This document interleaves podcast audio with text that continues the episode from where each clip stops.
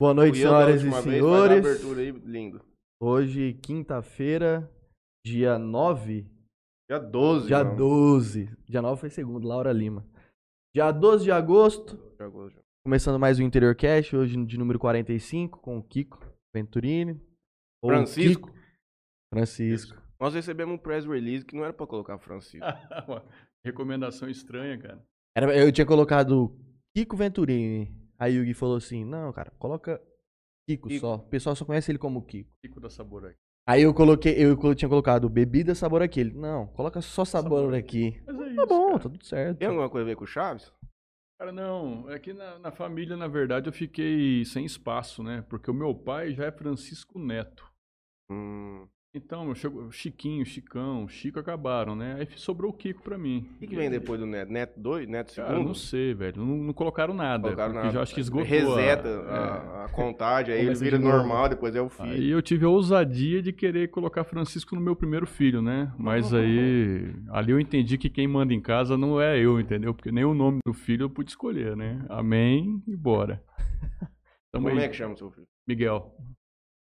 Melhor, né? Como vai chamar seu filho, Franley? Francisco. Aí, ah não, não erra, cara. Francisco, Francisco. Francisco, você Eu não queria erra. que chamasse Franley, mas Ah. meu namorado não quer, então. Jura? É. Tem que vai registrar, tio. Já aprendeu, né? Você já viu que você não manda nada. Eu não né? mando É, nada. Aí eu perfeito. falei, Francisco, então, o nome do meu avô. Você sabia, Não, então pode ser, Francisco. pode. Primeira lição, pronto. você sabia que o Gabriel Polac errou o nome de registro da filha dele? Não? Da, da Maria Luísa, da primeira? Não? Fizeram um enxo- eu, eu posso errar agora qual que é a letra, no caso, é Maria Luísa. Não sei se era pra ter, ter registrado com S ou com Z. Perfeito, nasceu, Amanda, Gabriel, papelzinho, cartório, vai lá. Aí se era pra registrar com S, registrou com Z. Enxoval, tchau. Tudo. Tudo escri- Ah, pobre É. homem, pobre homem. Será que ouviu depois, Não. amigo? Bom, vamos passar aqui os patrocinadores pra gente dar início ao nosso bate-papo aqui. Queria agradecer ao Ângulo Jales, do Netinho Soler, parceiraço nosso aqui. Queria agradecer também ao Jornal A Tribuna, tá com o espaço aqui, forneceu Nem espaço esperou a aqui pra gente, gente. chegar pra ir embora, É, na muita correria. Com certeza que é pra assistir. Pois é. Queria agradecer também a Antena 102. Queria agradecer também ao Motel Eros e o Motel Talismã, do Júnior Ferreira. Poxa, você roubou meu merchan, tio. Não menos importante como Lotérica Sonho Dourado também. E também queria agradecer também, que está acompanhando a gente aqui, que já até mandou um, um boa noite ali, a JR Telecom. O Alberto, você fala. Alberto. Tá desaparecido, hein, Juninho? O- Eu aposto que o Davizinho tá lá assistindo junto também. Mas não vai ter música pra ele Hoje hoje. não vai ter música pra ele. Esse podcast é apresentado por Melfinet. Você sabe qual que é o apelido do... Do meu xará? Do, do Kiko também? Não, é o. Mark Zuckerberg jalesense. Oh, que Nós maravilha. cunhamos aqui nesse programa. GSX, nosso companheiro. Henrique Machado, mais conhecido como Rick o Filé, de Mateu. Com certeza nossa amiga Gabi está nos assistindo aqui. Ela tá morrendo de vontade de vir aqui, Juninho. Nós temos que convidá-la. Vamos convidar. Passou que já falei pra esquecer. Solutions VoIP, que tem nos auxiliado na divulgação desse programa também. MS. Pop. Webcão, peguei o Aro lá. Você viu a gravatinha do Aro? Vi, Meteu uma gravatinha da BMW no cachorro. Vai brincando. Fino. Voltou Fino. quente. Bom gosto, hein? Curto Voltou também. quente e branco, como sempre. Dá banho de leite lá nos cachorros. Blog do Daniel e do Douglas. 2DZ. Estarão aqui em breve, o Douglas só, né? Douglas. Douglas e o Bruno Guzo. Douglas e Junto. Bruno Guz viram aqui conversar conosco. E o Califas Burger, que eu mandei um triplo smash burger ontem. Se não comeu, peça esse lanche. É sacanagem. Não podemos esquecer também da Marília, da MP Arquitetura, hein? Tá devendo uma um contato com a gente, só não vamos cobrá-la porque Sim. é situação excepcional.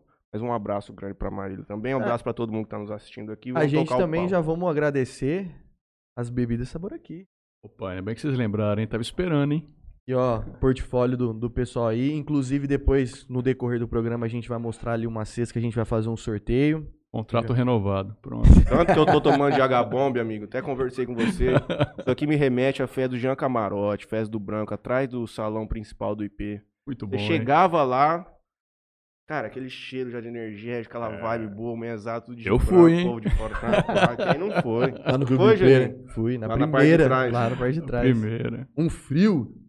Frio, cara, isso mesmo. Foi um Era dia sempre- no era noite julho, né? Era sempre no meio Era as férias de julho. Peça muito top, foi muito massa. Kiko, boa noite. Obrigado por você ter aceitado o convite. Uma honra mesmo estar aqui conversando com você, não te conhecer pessoalmente. como eu te falei, só ouvia Kiko da Sabor aqui. Quem é o Kiko da Sabor aqui? Eu só sabia que quando eu passava ali na frente ali, tinha um carro branco ali que eu É. sabia que era o teu. É isso aí. Então, se apresenta pro pessoal, conta um pouco da sua história, da sua trajetória, Como é Bacana, que- cara. onde você estudou, se formou no quê e como é que, que tá aí a sua vida hoje. Vamos lá, moçada. Primeiro agradeço o convite. É, Pedi para reservar essa data em agosto, né? Agradeço até a antecipação do convite que vocês fizeram com, através do Guilherme. Agradeço o Guilherme também que proporcionou esse nosso contato aí, da nossa equipe do marketing da Sabor aqui. É, porque agosto é um, é um mês simbólico para nós, é um mês de aniversário da empresa, né? E a gente vem num ano aí muito bacana, 2021. A empresa vem crescendo, vem investindo e realmente a agenda estava um pouco atribulada, né? Mas é o seguinte, cara, o, o Kiko, né, o Francisco Venturini Florencio Ataíde, né? Sou de 1981, tenho 40 anos, né, nasci em Jales, neto de Carlos Venturini, meu saudoso vô, gênio ah, dos negócios como pessoa, um grande exemplo para mim. Meu pai Francisco, mãe Valéria, nasci aqui em Jales no, no córrego do Açoita Cavalo. É, criado família genial, meus dois irmãos, João Paulo e Juliana, é, que são duas pessoas sensacionais também. Cara, minha trajetória teve um hiato, que nós moramos cinco anos em Estrela do Oeste, porque a, a indústria começou lá. É, Inclusive, nós recebemos esse press release de hoje. É, falar sobre muito É. legal. Depois é até legal a gente mostrar que tem várias fotos muito bacanas. bacanas, né? Foi uma trajetória bacana. Voltamos para Jales em 89. Estudei em Dom Arthur, Eufli, é cooperativa de ensino, né? A partir do sexto ano. Tenho muitos amigos na cidade, muitos conhecidos, né? É, vestibular, passei em Maringá, Paraná. E aí, era no meio do ano, vestibular naquela época. Acho que até hoje o Maringá tem vestibular no meio do ano, né? E segura, não tem que segura a vaga tipo pro começo É, do ano? isso aí, isso aí. seis meses de férias, hein, Fui com meus amigos lá dar uma, uma passeada em Maringá lá e testar os conhecimentos lá. Acabei passando na prova e Que curso que, Não, que... mo- tirei. Grande modéstia, né? É, vai passear passando na, na Pois na é, mas duro que foi, deu errado o plano, porque minha mãe, meus pais gostariam que eu estudasse em São Paulo, né, na, nas universidades daqui, mas aí, cara, eu acho que eu tirei o pé, comecei a namorar também, aí já viu, 17 anos, né, cara? Bom, administração em Maringá, aí em razão das indústrias da família, né, cara, da pegada empresarial da família, meu berço é industrial, né, desde a, do meu avô, então não é uma opção minha. Fui forjado nisso, né? Se- Eu cheiro Guaraná, né? Costumo dizer que eu cheiro Guaraná. Tinha muita E- experiência enquanto criança dentro da... Cara, eu costumo dizer que eu trabalho desde os três anos, cara. É porque a história, a jornada é incrível, né? O que era Sabor aqui, uma empresa de 400 metros quadrados, né? Estrela do Oeste, que atendia um raio de, sei lá, 20 quilômetros, né? Malemar atendia Jales, né? O que que era em Estrela? Porque o negócio, a família que começou o negócio, a família Lopes, né? Os irmãos Lopes, começaram esse negócio em 1961. Hum, hum. Caramba. É. Então, é, em, em 84, o Zé Pedro Venturini, meu tio, meu pai trabalhava com meu tio na Venturini, na marmoraria Venturini, né? Ele convidou meu pai para Um Comprar ótimo esse- cara pra gente amar o Venturini. Excelente, cara. Excelente. Zé Pedro, um gênio dos negócios também, um- uma grande referência para todos nós, né?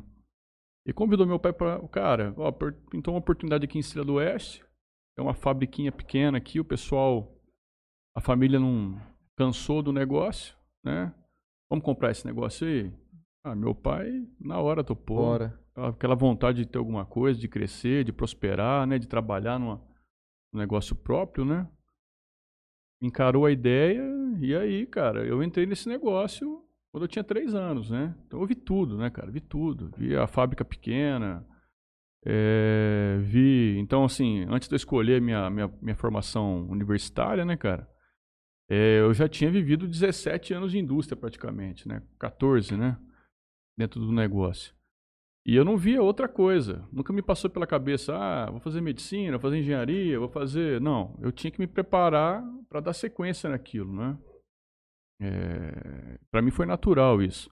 Aí lá em Maringá, uh, a minha mãe, ela tem muita, muito mérito no, no que eu sou, na minha formação, né? Falou, cara, você não vai ficar à toa aí não, estando de manhã não vai fazer nada, você precisa dar seus pulos aí. Aí, cara, me levou a fazer uma outra faculdade. Falei, então tá bom, vou estudar à noite também. Pode ser? Não, pode ser, mas olha de manhã não. Aí, Achando que é bagunça? é, Morando em República. Perfeito. Tá bom. Vocês conhecem toda a, a jornada aí do negócio. Aí. Não preciso né, entrar nos detalhes. Aí, cara, eu peguei e comecei a fazer uma outra, uma outra faculdade, Sesumar, né? Que hoje acho que é muito conhecida né, em nível nacional até. Ah, passei no vestibular. Lá fui fazer comércio exterior. Tava na, o Brasil estava crescendo, comércio internacional, aquela coisa. Achei legal isso aí, né? Entrei, Também tem tudo a ver com a. Com, com o meu negócio. Achava, né? Na época, a gente tinha uma outra, outra. Achava que isso ia ser complementar, né? Até liguei pro meu pai no dia, né? Falei, pai, e aí, eu faço direito ou faço comércio exterior, né? O cara, faz comércio exterior, foca na tua área, não abre muitas pernas, não, que isso aí não dá certo, né? Aí foi muito bacana, cara, porque isso me remeteu a conhecer os meus melhores amigos, sabe? Ter essas, essas duas formações aí, né? E, assim, são grandes referências para mim. Foi um período de formação muito, muito, muito grande, porque eu cheguei lá, eu fiquei muito pequeno perto dos caras, né? Eram, eram caras muito bons, assim, com experiência internacional, é, caras com uma vivência muito maior que a minha, né? Pô, Geralmente a galera já tava, já, já vinha de uma Engajado, graduação, já. É, não, e também, e cara, universidade pública, cara, o lance é o seguinte, né? Você tem contato com uma galera muito é, heterogênea, né? Sim. São pessoas de vários lugares do país, de várias faixas de renda. Uhum. Então, por exemplo, é, o, o, restaurante universitário é uma foto do Brasil do que é perfeito e o que é o ensino público, a importância dele, né? Eu tinha colegas, na primeira república que eu morei, cara, eu tinha colegas que trabalhavam no RU para ganhar um almoço de 75 centavos, cara o cara tinha que passar o um mês com orçamento lá tipo, justo. O cara me chamava para tomar uma, era tomar uma. De quinta-feira era. Então, assim, convivi com isso também e convivi com caras muito prósperos, né? De, de famílias né? de grande sucesso, mas muito humildes. Caras que. Putz, o cara tem toda essa essa história, essa, né, essa bagagem, e o cara, meu, suave. Então isso também me ensinou, né, a, ô velho, né, se posiciona, né, baixa a bolinha, né. Então foi um período de muito aprendizado, cara. Aí retornei para Jales, eu não, lembro, não esqueço, cara, porque eu cheguei aqui encerraram as aulas, eu fui tentando postergar, né, a volta para Jales, tal, que eu sabia que eu ia perder os meus amigos, né? Inclusive a minha esposa, era minha namorada na época, falou: "Cara, acabou, vem, né?" E Vou viver a vida. É, né? cara, eu cheguei aqui no, no, no sábado, segunda-feira, é, já estava trabalhando. E era Natal, assim, cara. Era um dia 17 de dezembro, né? Pô, deixa passar as férias. Não, não, bora. Vou mexer o doce aí, né? Então, em 2002, dezembro de 2002, eu comecei a minha jornada nessa aqui foi muito legal porque o meu pai, né, o Francisco, o diretor da empresa, sócio proprietário, e o Zé Pedro me deram muita autonomia, entenderam meu momento também. Cara, 22 anos, irmão, entrar num negócio, né? É... Não dá para falar que você sabe muita coisa, né? Eu tinha estudado, né? Mas eu não tinha a visão prática do negócio, né? E meu pai, com sabedoria, falou: velho, você vai rodar com a equipe de venda, você vai pra rua. Você vai sentir o cheiro do ponto de venda, né? Ver o que, que é o negócio. E assim foi, cara. Aí eu trabalhei. Meu primeiro mentor foi o supervisor de vendas, o Carlos Alfo, né? Trabalhou na empresa conosco lá. Rodei com ele todos os pontos de venda, todos os tipos de pontos de venda da região, grande, pequeno, todas as cidades que a gente possa imaginar aqui na nossa região. É, aprendi muito nisso, né, cara? E aí, com esse aprendizado de rua e, e, e, o passar do tempo, né, cara? Eu fui entendendo um pouco mais a mecânica do negócio, né? Entendendo, fui vendo as dificuldades que o produto tinha na gôndola, né? Era um momento muito delicado da, da indústria. A- O país vinha de uma severa crise econômica, né, cara? 98, 99. A situação não era legal. É, 2002 foi Lula 1. Lula 1. Fez Lula 1. O dólar, pela primeira explosão. É, então o negócio não tava legal, cara. Né? Então eu cheguei nesse momento. Aí, cara, é o seguinte. é, aí vai da formação do cara, né? De, de ficar frustrado diante da dificuldade Vou né? buscar uma solução, né? ou de ser orientado a sempre se virar com o que tem, né? E assim foi feito comigo, né? Nunca me deram muita margem pra reclamar, sabe? Falou, velho, o que tem aí é isso, irmão. Seus pulos. E eu fui. Então, pra mim, não foi um negócio assim. Era natural que fosse assim. Né? Natural que fosse assim. E aí, cara, fomos implementando uma série de situações, fomos criando soluções, entendendo. Trabalhei muito, cara. Um- foram, foram anos de muito trabalho, muito aprendizado. Me, me dediquei demais, cara. Eu Me dediquei muito mesmo. É importante você conhecer todas as etapas é, de, de venda, de produção, porque isso lá na frente, num cargo que você está hoje, você consegue identificar é, dificuldades muito mais fácil do que Muito. pessoas que já entram é, direto num- Não, num- numa escala de, de, de cargo maior. Hoje, isso é a realidade das grandes empresas. Hoje é- o famoso trainee. É isso que eu ia te perguntar se foi esse caso que aconteceu com você. As pessoas que são contratadas para fazer o trainee, elas passam, em tese, para formar o executivo. Ela vai viver todas as realidades da empresa. É só assim ela vai ter a capacidade disso que você disse. Conseguir entender o problema que o cara vai trazer, porque ela, ela, ela vai conseguir fazer a leitura de uma, de uma maneira ampla. Perfeito. E depois da venda, você entrou. Aí que tá. O problema, a diferença do trainee com o filho do dono é que ele não tem o. a- as pessoas não dão o tempo que ele precisa. Uhum. É, e eu entrei numa missão, eu, eu, ti- eu tava numa uma missão particular minha, como eu vi toda a jornada do meu pai e da minha mãe diante do negócio, né? De trabalhar 14, 16, eh, 18 horas por dia. Teve dia de. A empresa aqui, vizinha à tribuna já, é, de ter problemas nos equipamentos, né, cara? E meu pai me chamar, tipo, 3 horas da manhã para fazer companhia, né? E ele no, com o braço. porque, por- perfeito, porque a empresa tinha que trabalhar no outro dia para produzir, para entregar, para fazer, né? Prazo, né? Tem tudo correndo. Então, cara, então assim, é, em 94 a empresa passou um momento muito difícil, teve- meu pai teve que vender a casa para poder saldar o- os compromissos tal, né? Na hora que eu- cheguei no negócio, parece que não foi esse o acordo, ninguém mandou eu fazer isso, mas parece que a minha missão era aliviar os dois, né? Aí eu entrei na frente, cara, né? Eu falei, cara, não, tem problema, fala pra mim. Que problema que é? "Não, Deixa comigo, deixa comigo, deixa comigo, Uhum. deixa comigo. Aí virei o Atlas, né? Comecei a carregar o mundo, velho. Né? Desde o, da tampa até o pneu do caminhão, era o Kiko, né?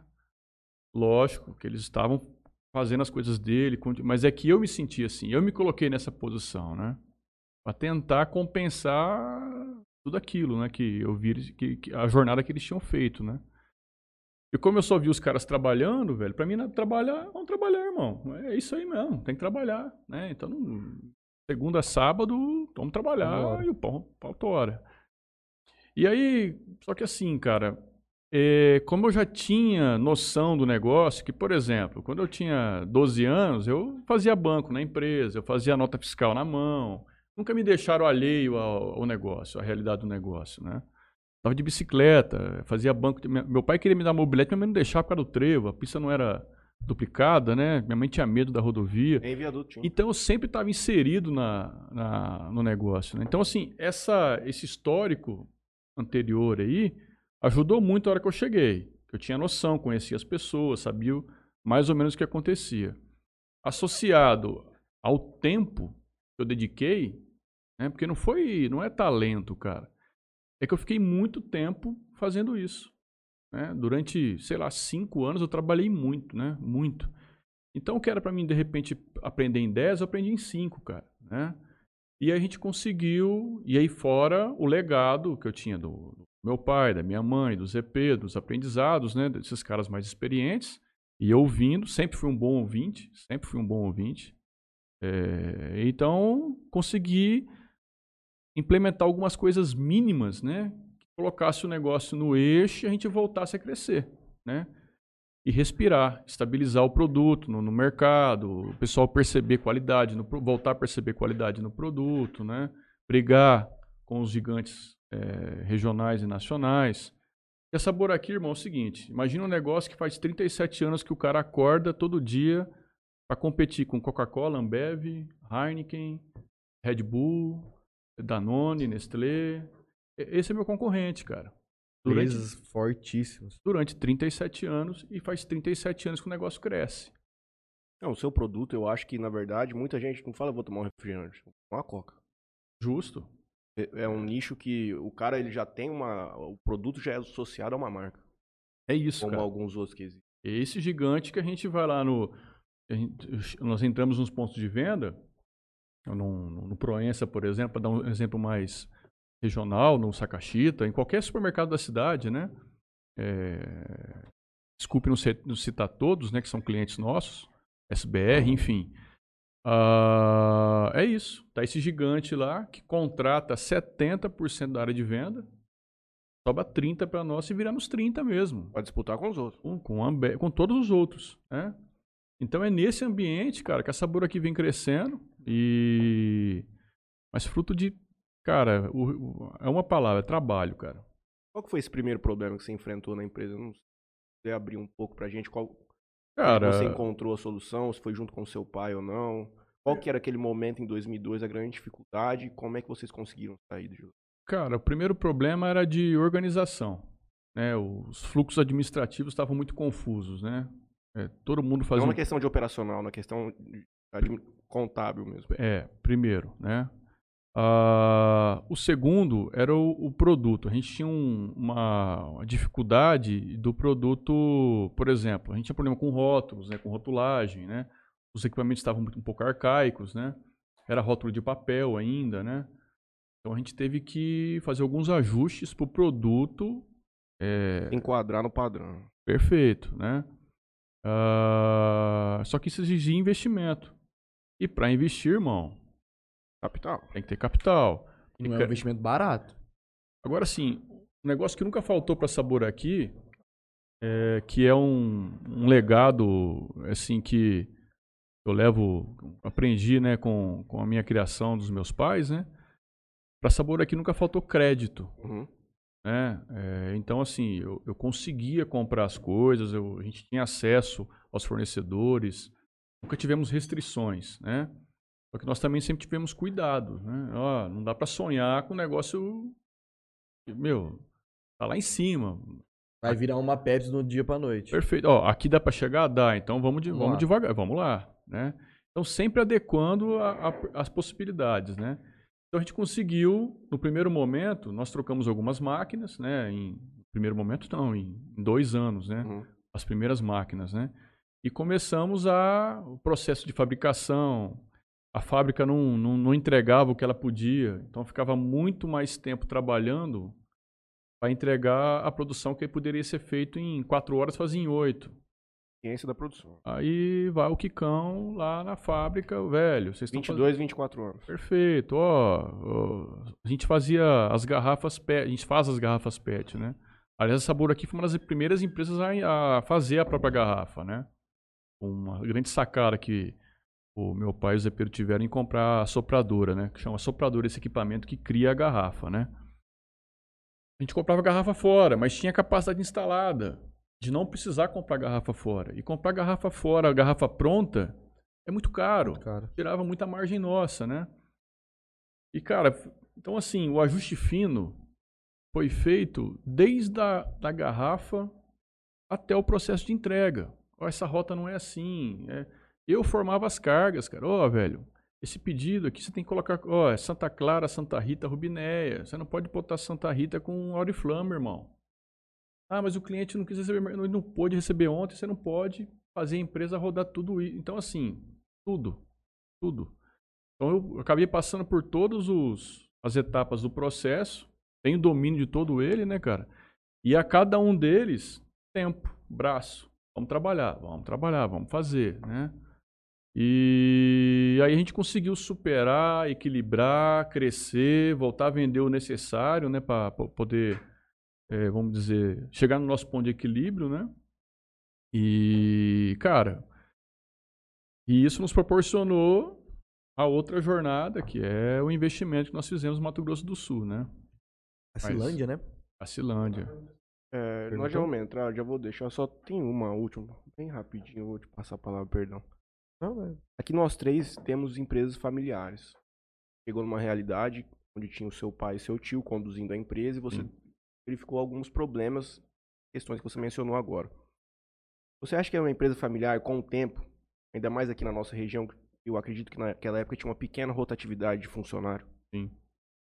Você acha que vai as pessoas elas vão se acomodando no processo? Quando você chegou aqui, você meio que constatou isso, é, entra um pouco nessa questão da eficiência que você disse, Sim. do escritório também. Precisa às vezes de uma pessoa de fora chegar, verificar as coisas que estão acontecendo e meio que tipo dar um choque de realidade. Sim. É fato. É... Cara, É, Não- até, é, é duro falar sobre, mas é, porque eu vejo que talvez seja uma olha, realidade. eu a coisa que eu mais me cobro é não parar de cobrar o meu time de melhorar. Uhum. Só que assim, realmente eu encontrei, quando eu cheguei, tinha algumas pessoas realmente que não tinha condição de estar no time. Certo. Assim como se você se chegasse hoje um- um- uma outra pessoa com 20 e poucos anos entrar no negócio, ele vai identificar uma série de falhas que, que eu estou cometendo. Aham. Uma visão renovada. tu- Por isso que a renovação é importante. Mas o que foi mais legal é que não construíram barreiras para mim. O Zé Pedro ele é, ele é sócio proprietário do negócio. Ele delegou é, um, num acordo com o meu pai, ó, Francisco, você vai tocar a empresa. Você tem minha confiança para tocar o negócio, né? E assim é até hoje, né? Sempre com muita autonomia, né? Então tudo aquilo que eu pude ir implementando e mudando e fazendo, não tive impedimentos. Não tive, não posso falar, ah, então, eu estava enxergando que estava errado e não, de maneira, in- inclusive se eu errei, foi porque eu errei mesmo. Se eu não troquei, se eu não mudei, se eu não fiz, né? Mas cara, essa pegada da renovação para toda empresa é, é muito importante, é muito importante. Ou quem está lá em cima não para de melhorar para poder continuar subindo, Subindo. a barrinha, ou ele arruma alguém para injetar um, um gás no negócio para poder fazer a roda girar, cara. E se parar, irmão, Ah, quem vem atrás atropela. Assim como eu tenho vários exemplos do meu setor, de empresas que já foram grandes e que hoje não são mais. mais nada. Na sucessão, perde, né?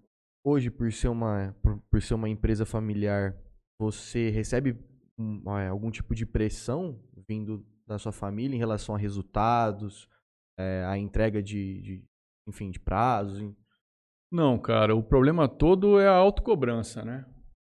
É a autocobrança. É... Você nunca está contente.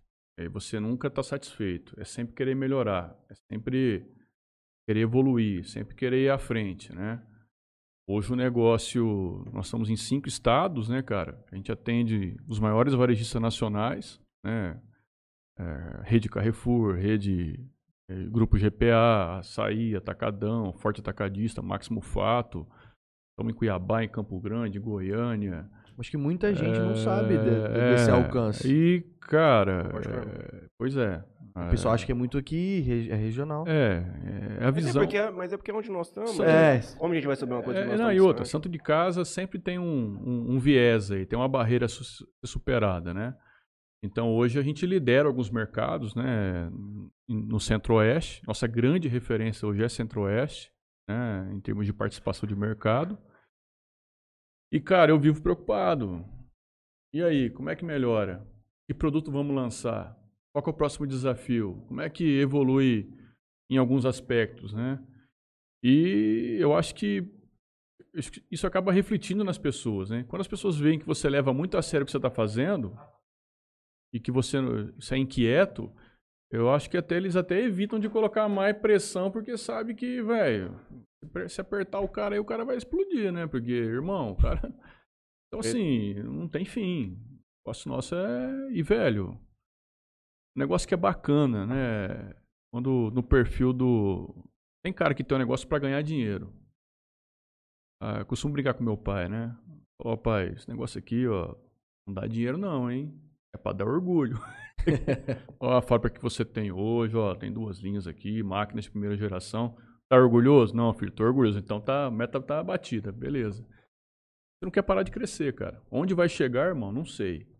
Não sei. A gente não, a ideia é não parar de crescer, continuar se movimentando e crescendo e evoluindo. É uma realidade uma, das empresas sempre nesse processo de evolução, ainda mais constantemente. Você meio que está sempre com o budget apertado, sempre pagando financiamento. Isso é uma realidade constante. Nossa, sim. Mas não todos. Não é do não, não é do mercado. Tem cara que eu até admiro que realiza e vai ser feliz, irmão. E, cara, eu respeito. A diferença é que eu não consigo ser assim, não quero ser assim. Não, o que eu tô dizendo é assim, é. que o cara que tem essa vontade de expandir sempre, sempre, sempre, ele vai estar tá sempre alavancado. É. Sim. Alavancado. Não tem. Não tem como. Irmão, pega a bola, dá o bicudo, joga para frente, onde ela vai cair, corre atrás. Corre atrás. atrás. É sobre isso. Voltando um, um, um pouco na, na sua história, você fez MBA, não fez? Fiz. Isso. Conta um pouco pra gente do, dessa.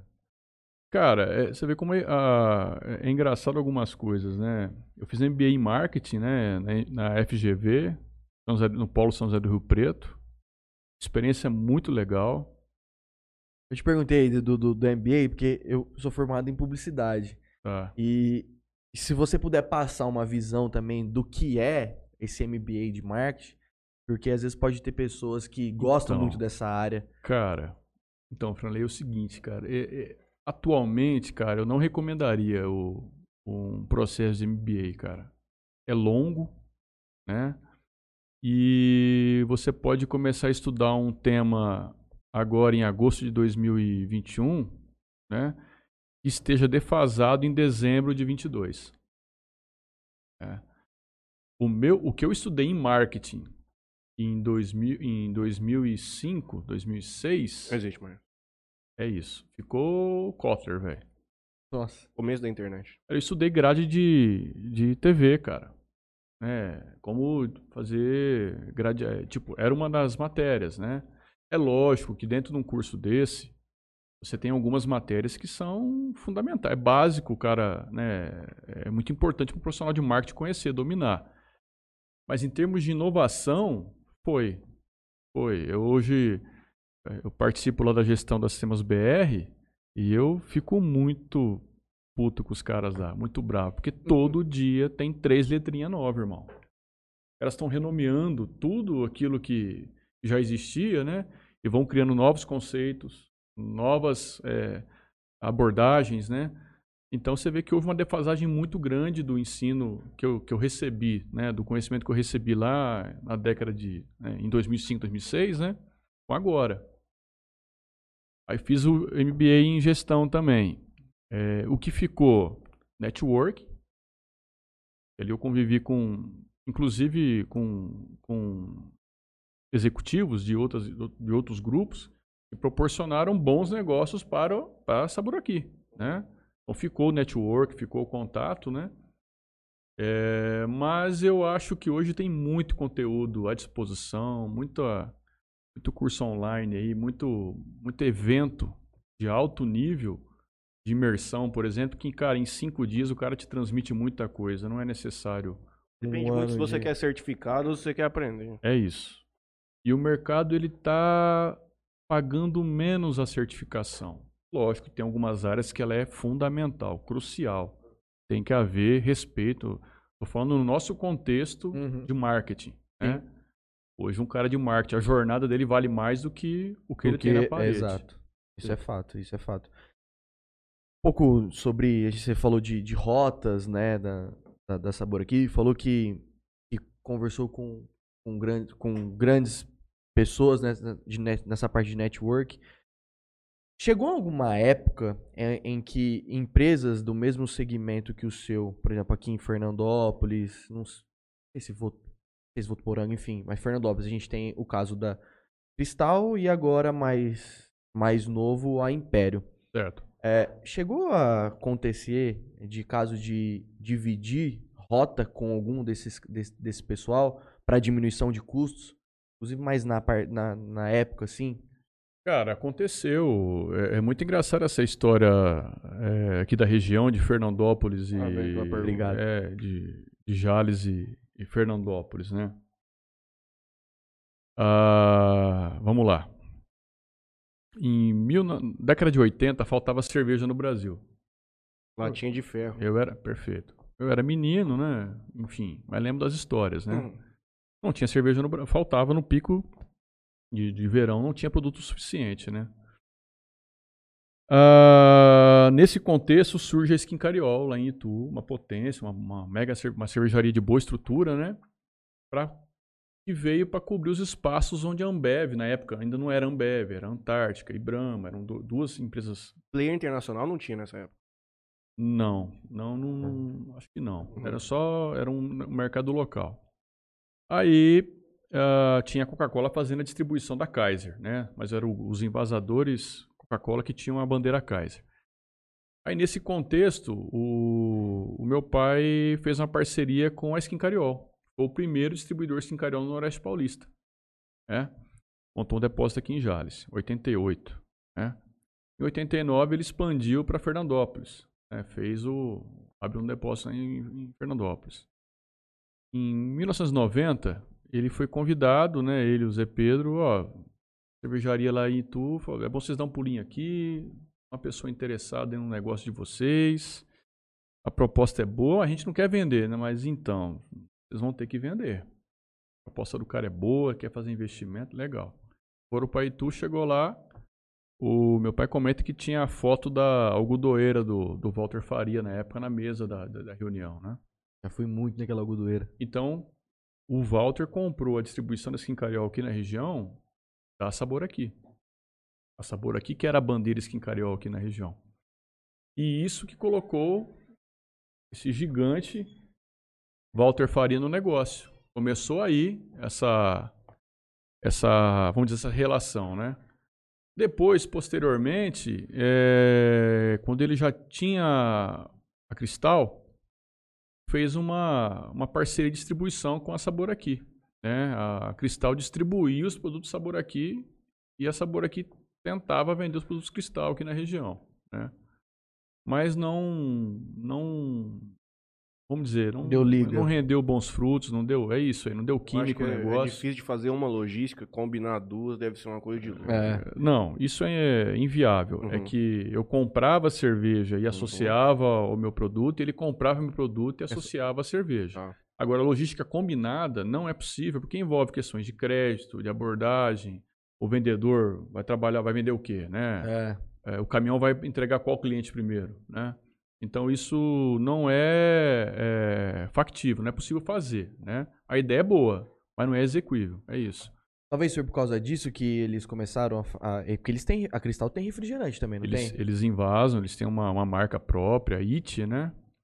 Mas aí o contexto do refrigerante no, no- dentro do, do negócio da Cristal é outras decisões estratégicas, né? Porque É. geralmente quando eles vão, vão. Vamos fazer um exemplo aqui: exposição de. Aqui, da FACIP.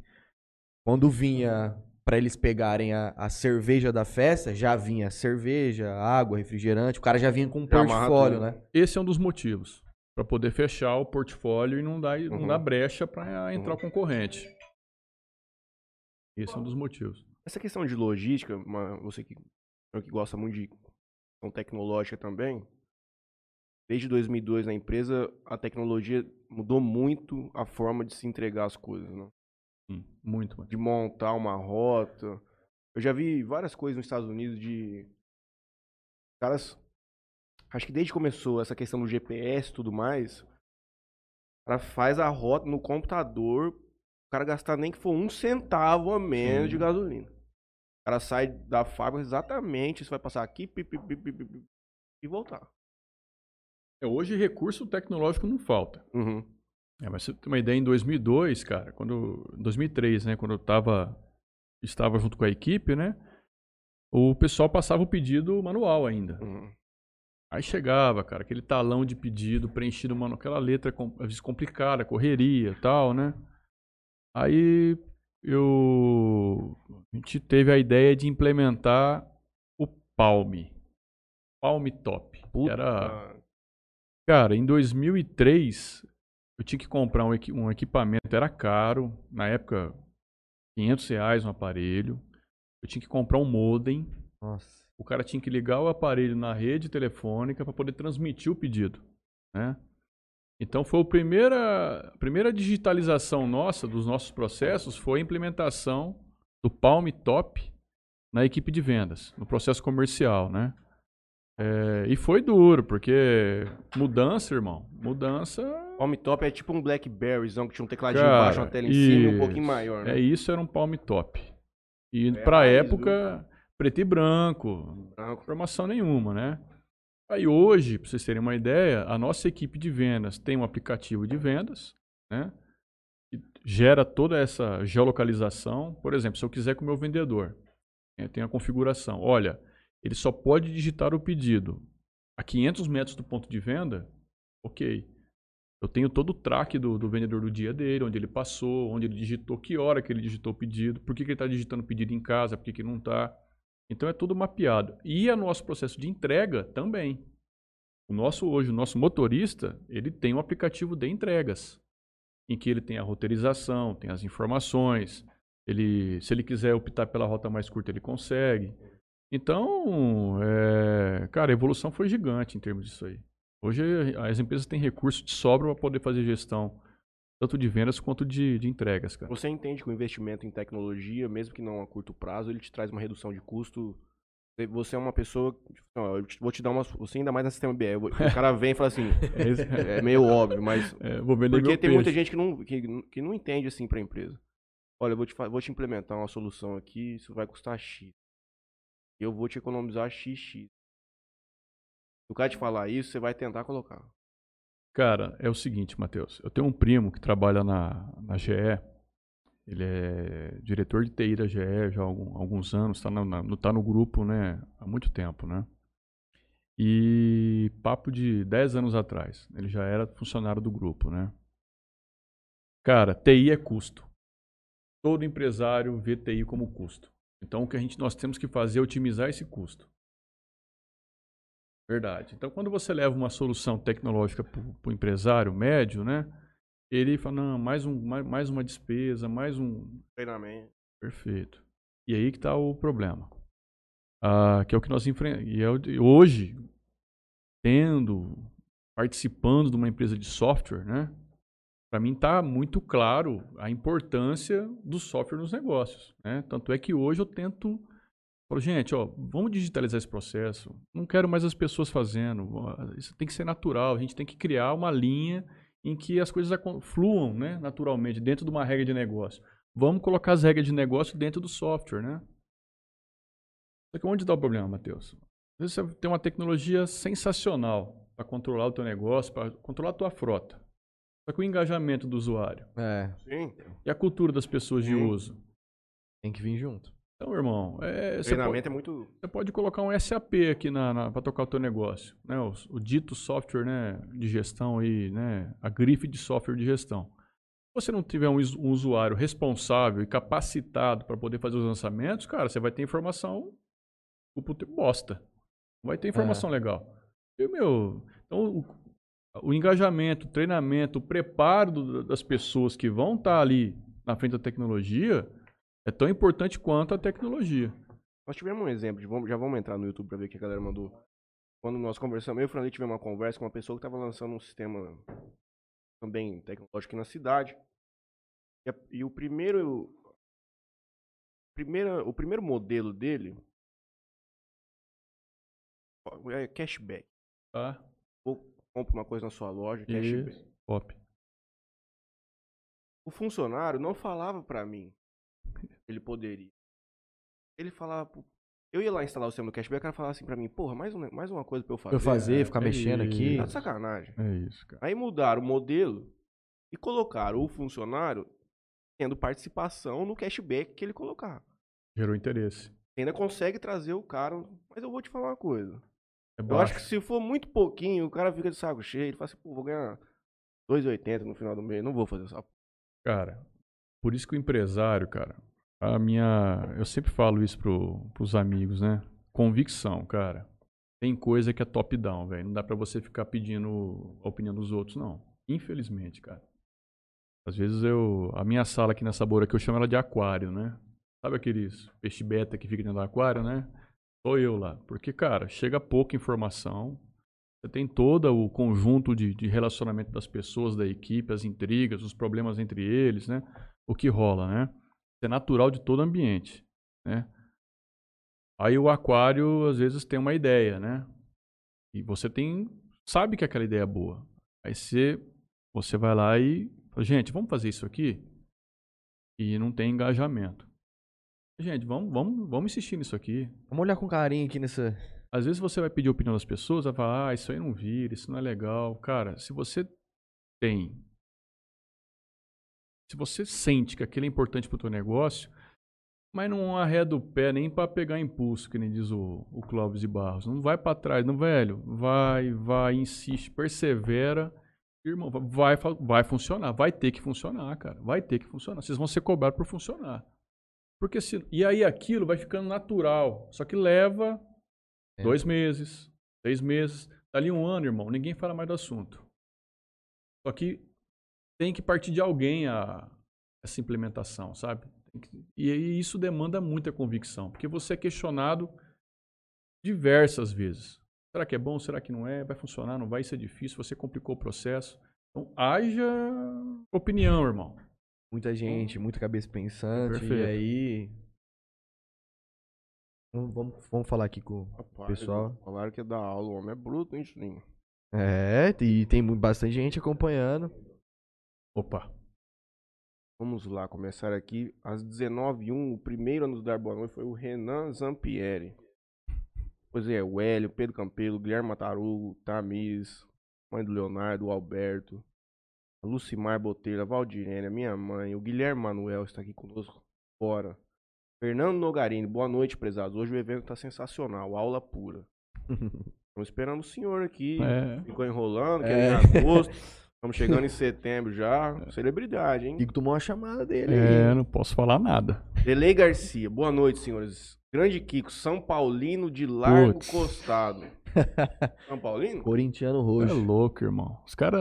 O João fica falando que eu tenho um pôster do Rogério Senna em casa. Olha que... é o homem que eu mais. O ser humano que eu Fazer mais. o centésimo? Cara. O centésimo. Meu irmão, mas é, é o Ou ser humano. tomando centésimo, pode escolher. O cara que eu mais desprezo na, na, na história da humanidade é o Rogério Senna e ele fala que eu tenho um ouvi pôster. tanto do- corintiano falando assim, Ah, ah, não, cara. acho que dá pra trazer, Não, hein? não, cara. Eu. Já ouvi. Não, já não, ouvi, não, não. ouvi, isso aí. Já ouvi. não, heresia. Já ouvi, Não, já ouvi, já o Igor ouvi. já falou isso pra você? Vamos voltar pra Não, sabor aqui, porque o futebol me baixou muito o nível, né? Gustavo Lenarduzzi, tricolor de berço. Aí, tá vendo? Valéria Venturini, Olha. grande filho. Ricardo, Ren, Ricardo Rentz, excelente pessoa, empresário. Andrei Venturini Martins, grande Kiko, primo. Abraço do Andrei. Opa, abraço pra ele. A Fátima Pelisson, ela manda um. Ela fez um comentário aqui que eu poderia dizer que é grosseiro. Mas eu acho que no seu posicionamento, talvez a gente poderia discutir sobre isso. Você viu Sim, sim, vi, vi. Vi bem, bem quando ela mandou. Pena que o produto não traz benefício para o consumo humano. Amigo, eu tomo 42 H por dia, eu fico funcionando a mil por hora. Cara, é... isso aí é uma. É, é uma dessas. é, Reflete bem o momento que nós vivemos, né? Que é o desequilíbrio, né? A, o 880, né? A gente não. Se a gente, se a gente resolver tomar aqui as 60 unidades de Heineken que tem no estoque aí, não vai dar bom fazer bom. né? O refrigerante, cara, sua composição, por exemplo, 90%, 92% é água. Né? Se, Certo. se a água for de qualidade, melhor ainda, como é o caso da Sabor aqui. Nós colocamos nesse produto água mineral, nos- em todos os nossos produtos. Todos os produtos são envasados com água mineral, né? Com um dos menores índices de sódio do mercado mundial, inclusive. Não é do mercado nacional. né? Tem água da concorrência que tem 60 vezes mais sódio que a água da Sabor aqui. Que isso. Beleza. A discussão sobre o, o- o refrigerante está relacionada ao açúcar, né? Uhum. Por exemplo, Ah, existem produtos que, que levam carga de açúcar muito superiores ao, ao refrigerante. né? O energético é um deles. 20% mais açúcar que o refrigerante. Só que você não vê o, o, toda essa, essa ênfase contra o energético. Né? Uma cerveja, é, ou um copo de suco de laranja, por exemplo, que tem açúcar natural, ele tem a sua carga de, de carboidrato também, né? Que é similar ao do refrigerante. O problema, cara, é o contexto que o refrigerante foi envolvido, né? A, a- a Coca-Cola, ela acabou encampando a, a bandeira de um país que foi muito batido, né? Ela representava, ela repres, é um ícone americano, né? É. E os Estados Unidos não é, unim- não, não é unanimidade, né? E isso, essa história vem se, Ela se se tornou um vilão do mundo. Perfeito, vai se prolongando, né? O consumo, cara, consciente de, de qualquer produto, por exemplo, ah, o, o- se o meu filho, tom- os meus filhos, né? Eu fui criado no refrigerante, irmão. O, o que eu tomei de tubaína, limão, laranja na minha vida, meus exames médicos não, não me condenam. Não sou obeso, tô, tô, tô- tô de boa, né? Os meus filhos consomem refrigerante todos os dias, né? Moderadamente, moderadamente, né? Então é mais um produto que moderadamente não vai causar nenhum, assim como energético. Existe, nossa, energético é perigoso. Cara, uma latinha de energético, irmão, tem a cafeína de um, de um expresso. Uhum. Agora, se você tomar 10 latinhas de energético com um litro de uísque, você vai ter algum probleminha, irmão. Você vai ter, né? Vai sentir algum efeito. Ouviu, né? Então, é, Gabão perfeito. é, então, assim, é, tem que haver moderação no debate. Moderação no debate. E, e- e é tão confuso, só para vocês entenderem esse contexto do açúcar nos produtos. Até 2014, se eu não me engano, eu vou errar a data, né? Mas era proibido, proibido adicionar edulcorantes, adoçantes aos refrigerantes. Ou ele era 100% açúcar, ou ele era zero açúcar. Você não poderia fazer um. Meio termo, assim. Não. A lei vedava isso. Em razão de questões, como tudo, políticas. Lobbies, né? Beleza. Atualmente é possível. E as empresas já estão tratando esse tema e, e trazendo é, essa, esse avanço de tecnologia para também voltar à saudabilidade, né, cara? Para poder tornar o produto o menos nocivo possível. Mais doce, mas de uma maneira sintética e menos. Perfeito. Agora eu te pergunto, né, é, nós lançamos lá o Guaraná zero açúcar e o Guaraná regular. Adivinha o que acontece com o zero açúcar? Não sai. Não vende. O consumidor quer um produto porque ele não tem o, o prazer, a qualidade, não, a- não entrega aquilo que ele espera no É produto. cultural. Perfeito. Agora a gente vem de uma transformação, né? As crianças estão sendo conscientizadas sobre o consumo de balas, de salgadinhos, de refrigerantes. O governo vem se movimentando no sentido de até indicar nos rótulos, né, melhor a- as informações. Acho isso ótimo. Acho isso ótimo. Eu sou a favor da, de quanto mais transparência melhor. Mas esse debate acalorado e essa taxação sobre o produto é é mais um desses. eu acho que é assim, tá? a nossa alimentação é muito tosca. Se o problema fosse só o refrigerante, estaria tudo tranquilo. É, perfeito. Mas quem não tem uma dieta regrada e tudo mais, muitas pessoas que comem fora em restaurantes, cara, a comida já é uma coisa muito tóxica pra gente. Então, isso que você disse, existe uma campanha muito grande de criminalização Sim. do refrigerante, da bebida alcoólica, do energético e tudo mais. Talvez por interesses econômicos. sim. Então, se o cara, o cara fala assim, porra, eu não tomo refrigerante. É igual o Juninho, come hambúrguer duas, três vezes na semana.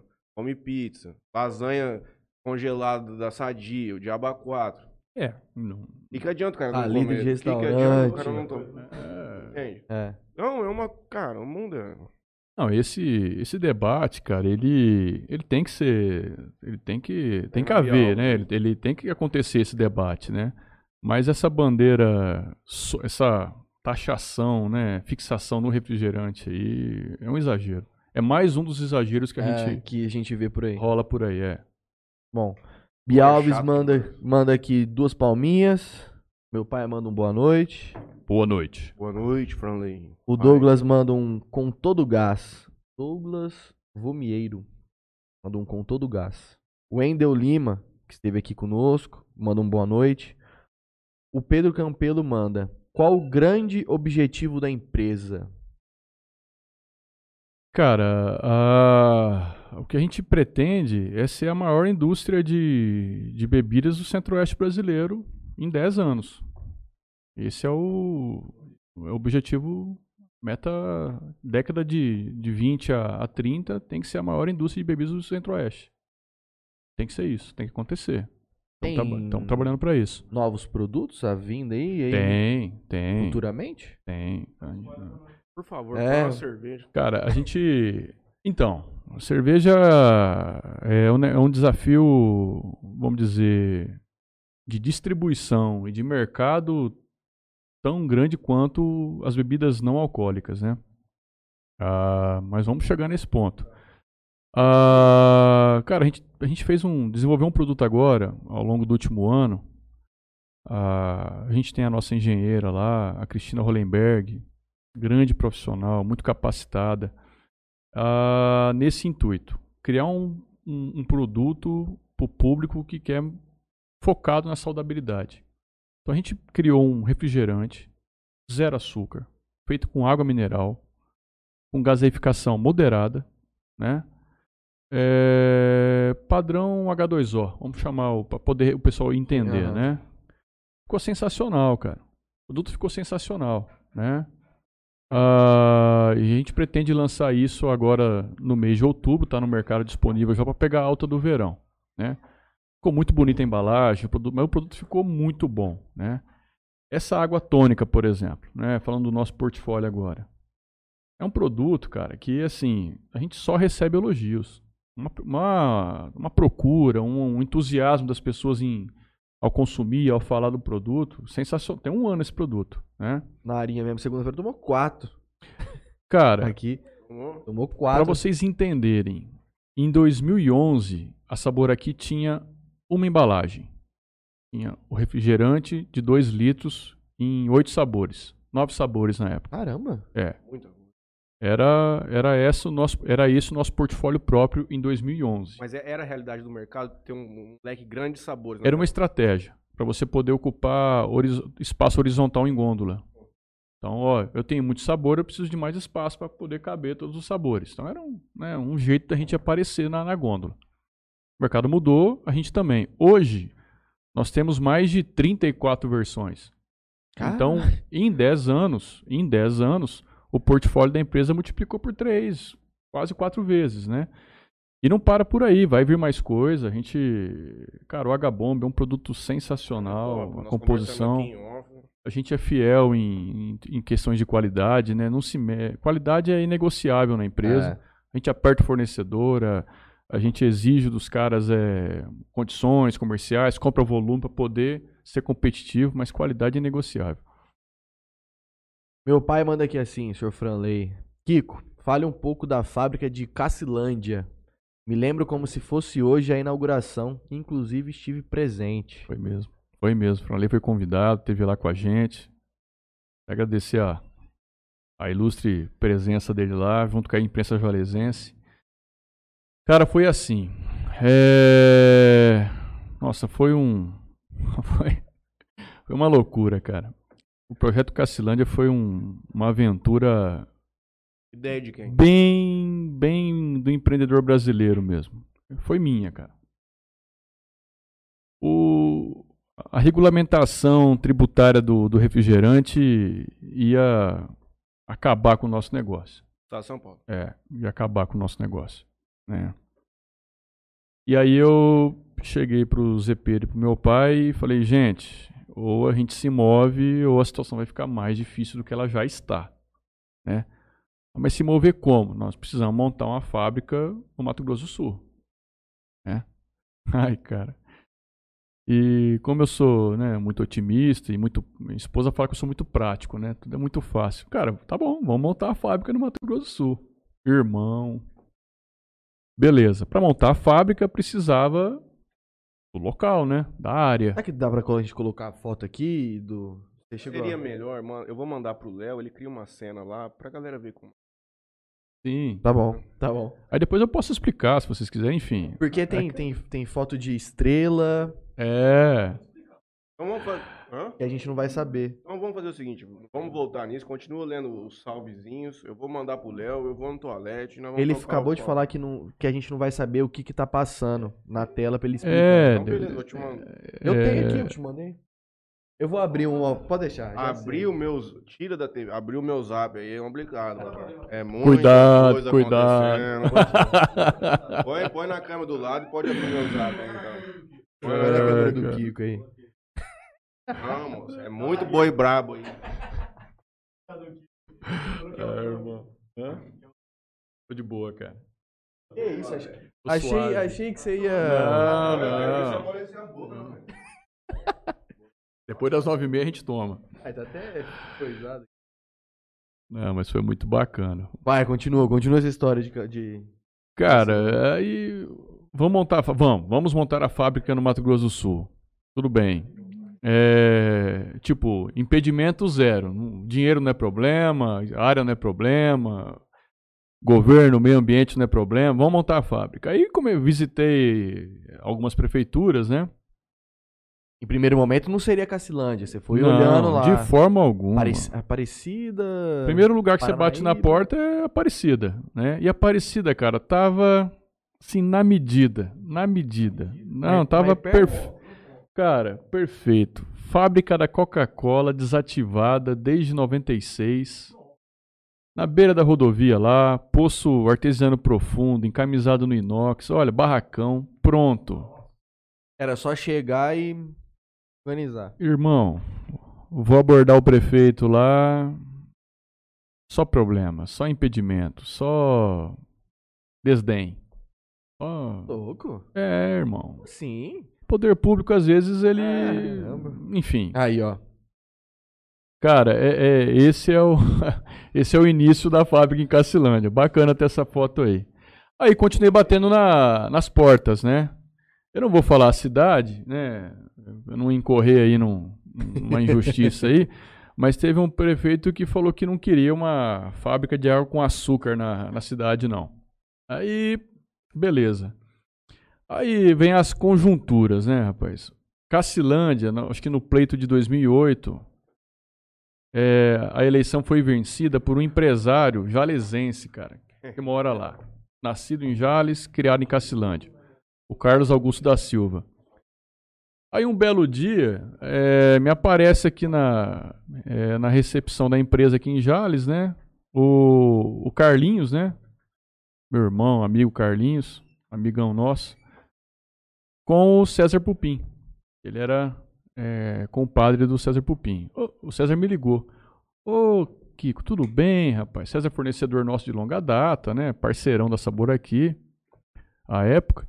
Você não atende o, o prefeito de Cacilândia, né?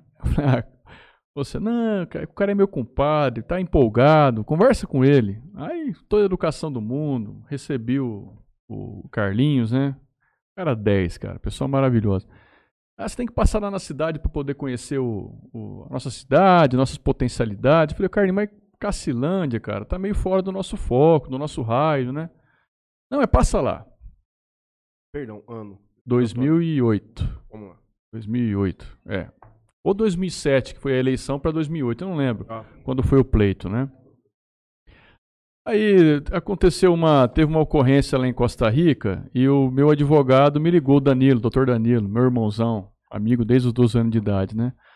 Ô Kiko, você não quer ir para Costa Rica comigo? É, desculpa, Chapadão do Sul. Eu tô com um problema para resolver lá. Você...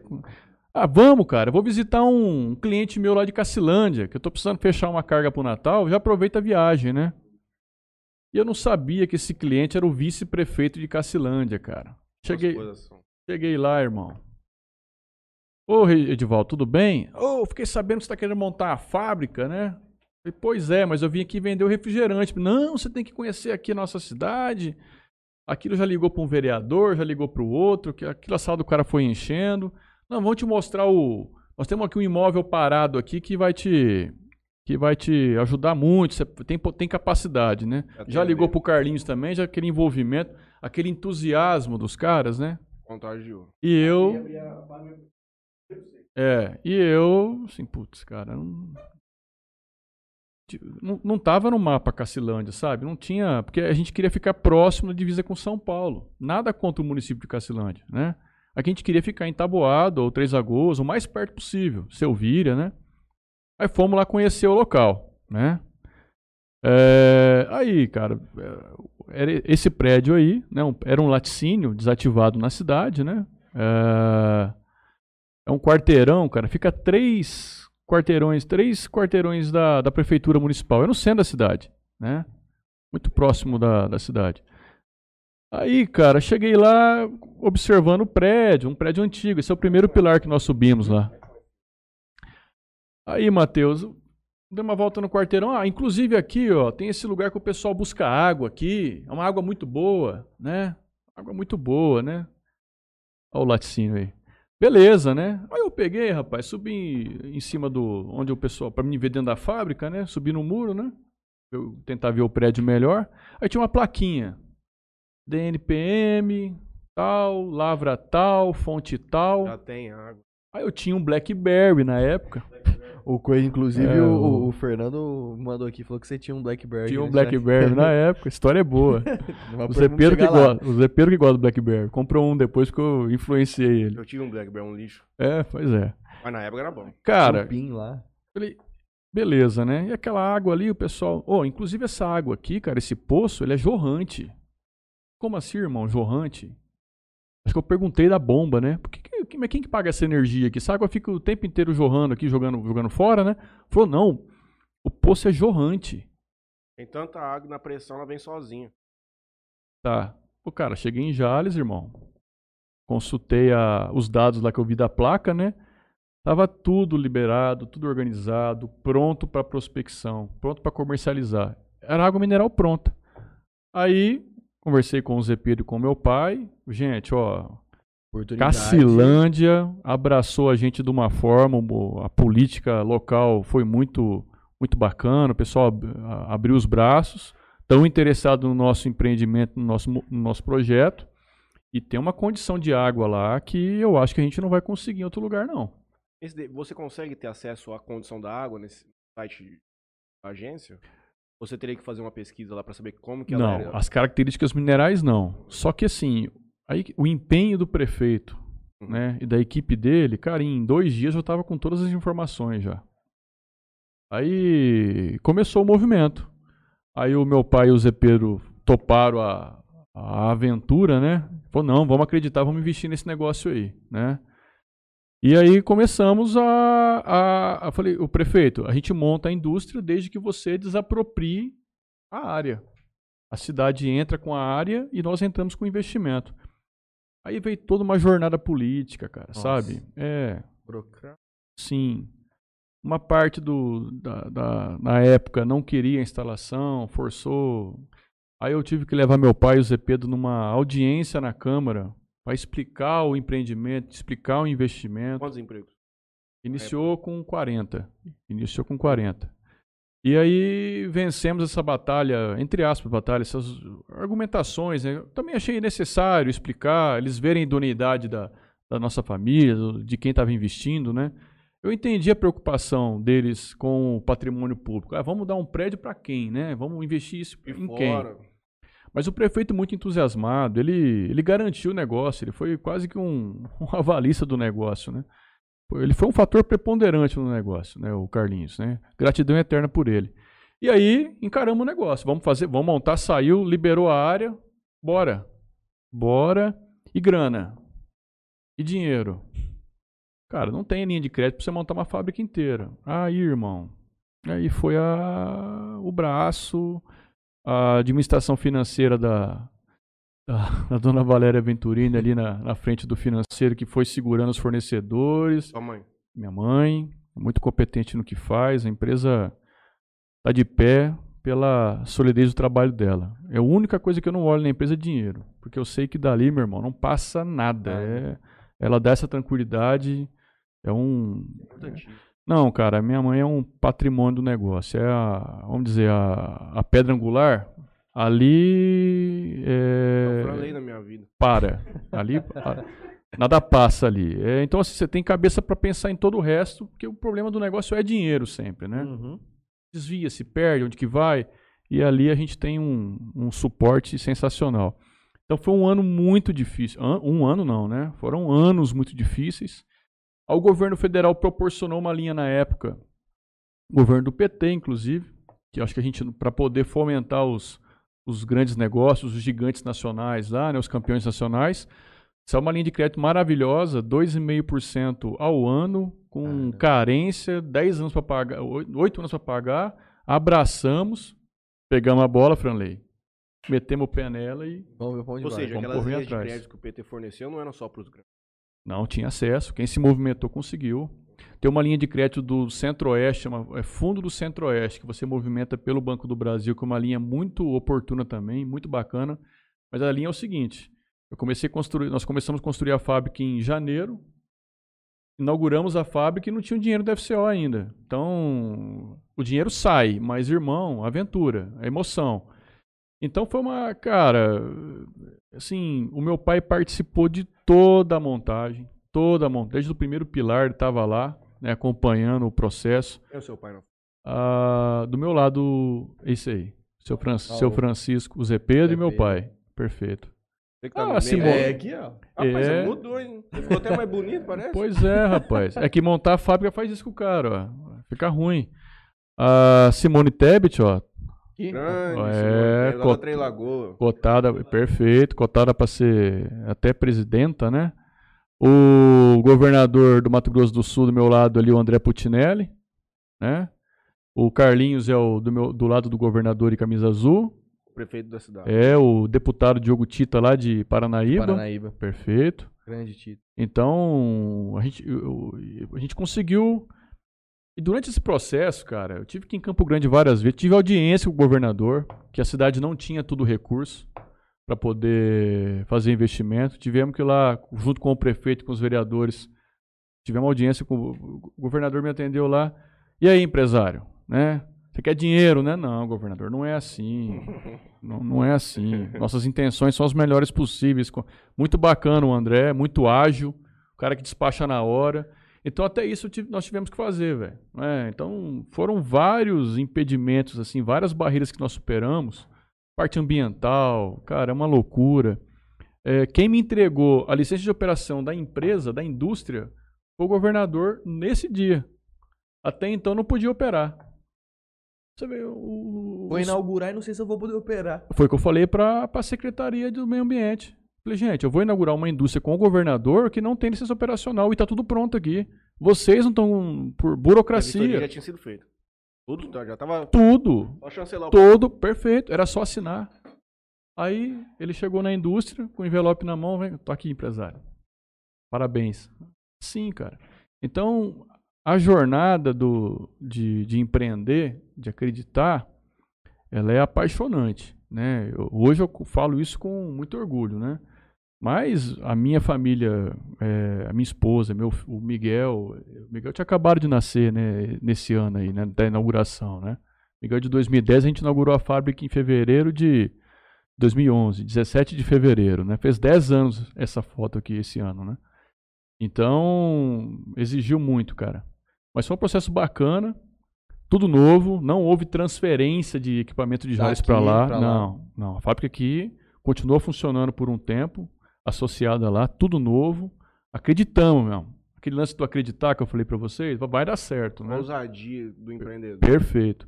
Isso aí transformou o nosso negócio, cara. Cacilândia foi uma grande surpresa. Por quê? No- nos abriu o, o- o mercado de Goiás. Cacilândia divisa com Goiás. Hoje, o sudoeste goiano, nós somos referência em termos de produto, de qualidade, de. A gente é lider- liderança de, de mercado em regionais no, no sudoeste goiano, nós somos, né? É, então, acabou sendo uma decisão muito acertada. Ah, estamos mais próximos de Cuiabá, mais próximos de Campo Grande, mais próximos de Goiânia, que é um mercado que a gente está começando a, Entrar. a atender. Então, deu tamanho para a empresa. A Cacilândia foi um marco que deu tamanho para sabor aqui. A água mineral foi uma sacada genial, né? Essa qualidade indiscutível e tão, e tão comentada do produto, né? E, cara, é, agora. Só que assim, o desafio não termina, né?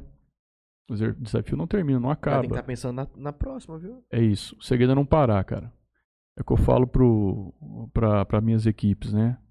O segredo é não parar de fazer a coisa certa repetidas vezes ao longo do tempo. Antes de, antes de inaugurar lá em Cacilândia, vocês já tinham um mercado lá? Tinha, atendíamos ao Bolsão, o famoso Bolsão Sul-Mato-Grossense, sim. Abrindo lá, você começou a atender muito mais Tudo, região. Mato Grosso do Sul todo hoje, nós atendemos. E com isso você entrou numa região que você teria mais facilidade para comercializar. Porque Menor você, custo você, do que saindo daqui. E no primeiro momento você não conseguiu ter essa visão porque você não consegue mensurar o potencial do mercado. Você fica muito apegado ao que você tem, não o que você pode ter. Nós tínhamos o Noroeste Paulista. Você queria continuar. Foi, a ideia aqui. era viabilizar um negócio que nos desse suporte para a mudança tributária. Era sobrevivência a ideia, não era. Cre... Lógico, crescer é um negócio que todo mundo quer e pretende. Mas o projeto inicial era de sobrevivência. Precisamos ficar de pé. Né? É, e isso acabou dando certo e nos proporcionou o crescimento. Né? Em 10 anos a gente cresceu bastante, cara. Bastante. Foram anos maravilhosos aí. Um H-bomb. É bom, hein? Vou continuar lendo aqui um pouco o Facebook. Cara, tá com uma audiência. Mas só pra gente pelo menos mostrar as últimas fotos. Acho que tem, peraí. Procede em invase. É, o primeiro, as nossas primeiras produções, cara, é água mineral com gás. Primeiro a gente começou com tampinha verde para remeter à natureza, tal, mas o mercado não entendeu não. O mercado da água com gás é amarela, tampa. É, isso aí. Ah, é, processo é, de invase, invase, né? Empacotamento. Esse é um dos primeiros pacotes, hein, cara? Ó, tem até uma banda aqui no canto. Aqui, Foi, ó. cara, Orquestra Municipal. Foi um evento organizado 40 em. 40 empregos, Juninho. Muito legal. É foi, padrão. foi muito legal. É. A daqui de Jales é aqui do lado? Sim, é, a gente mudou pra cá em 89, né? Transferindo de Estrela do Oeste pra cá. E ali estamos. Hoje Jales é um centro de distribuição e a sede administrativa do negócio, né? Para explicar melhor, o cérebro é Jales. A, a máquina está em Cacilândia. Juninho. Cuidado, cuidado. Não, sai aqui. Não, tio, vai, volta pro. Não, vou sair do meu, do meu ah, WhatsApp ah, aqui, mano. Não, isso aí é sossegado. que... dá, dá é, morte. É, olha, chegou a baixar a pressão, dá velho. Morte. Continua lendo no YouTube aí que tem bastante gente engajando aí. No meu pai aí. Fernando Nogarini, muito trabalho envolvido.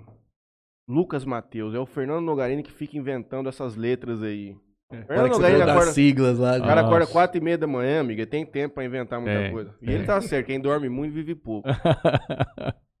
Laisla Araújo, Giovannini Ferrari tá com a gente aqui.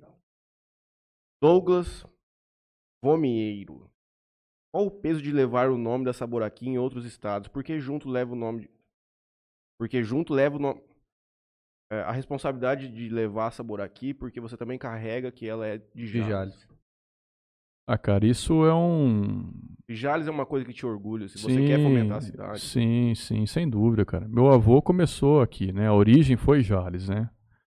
Nós estamos aqui é, por carinho à cidade, às origens, né? É, por amor a tudo aquilo que Você nós. Poderia muito bem ter desativado completamente as operações. Totalmente. O nosso único vínculo com o Jales é realmente a família, né? O negócio cresceu muito para lá, né? É, eu costumo dizer para os meus vendedores que os clientes da região não entendem mais a Sabor aqui, né? É, então a gente convive com aquele, aquela visão é, passada do negócio. A pequena empresa começando, né?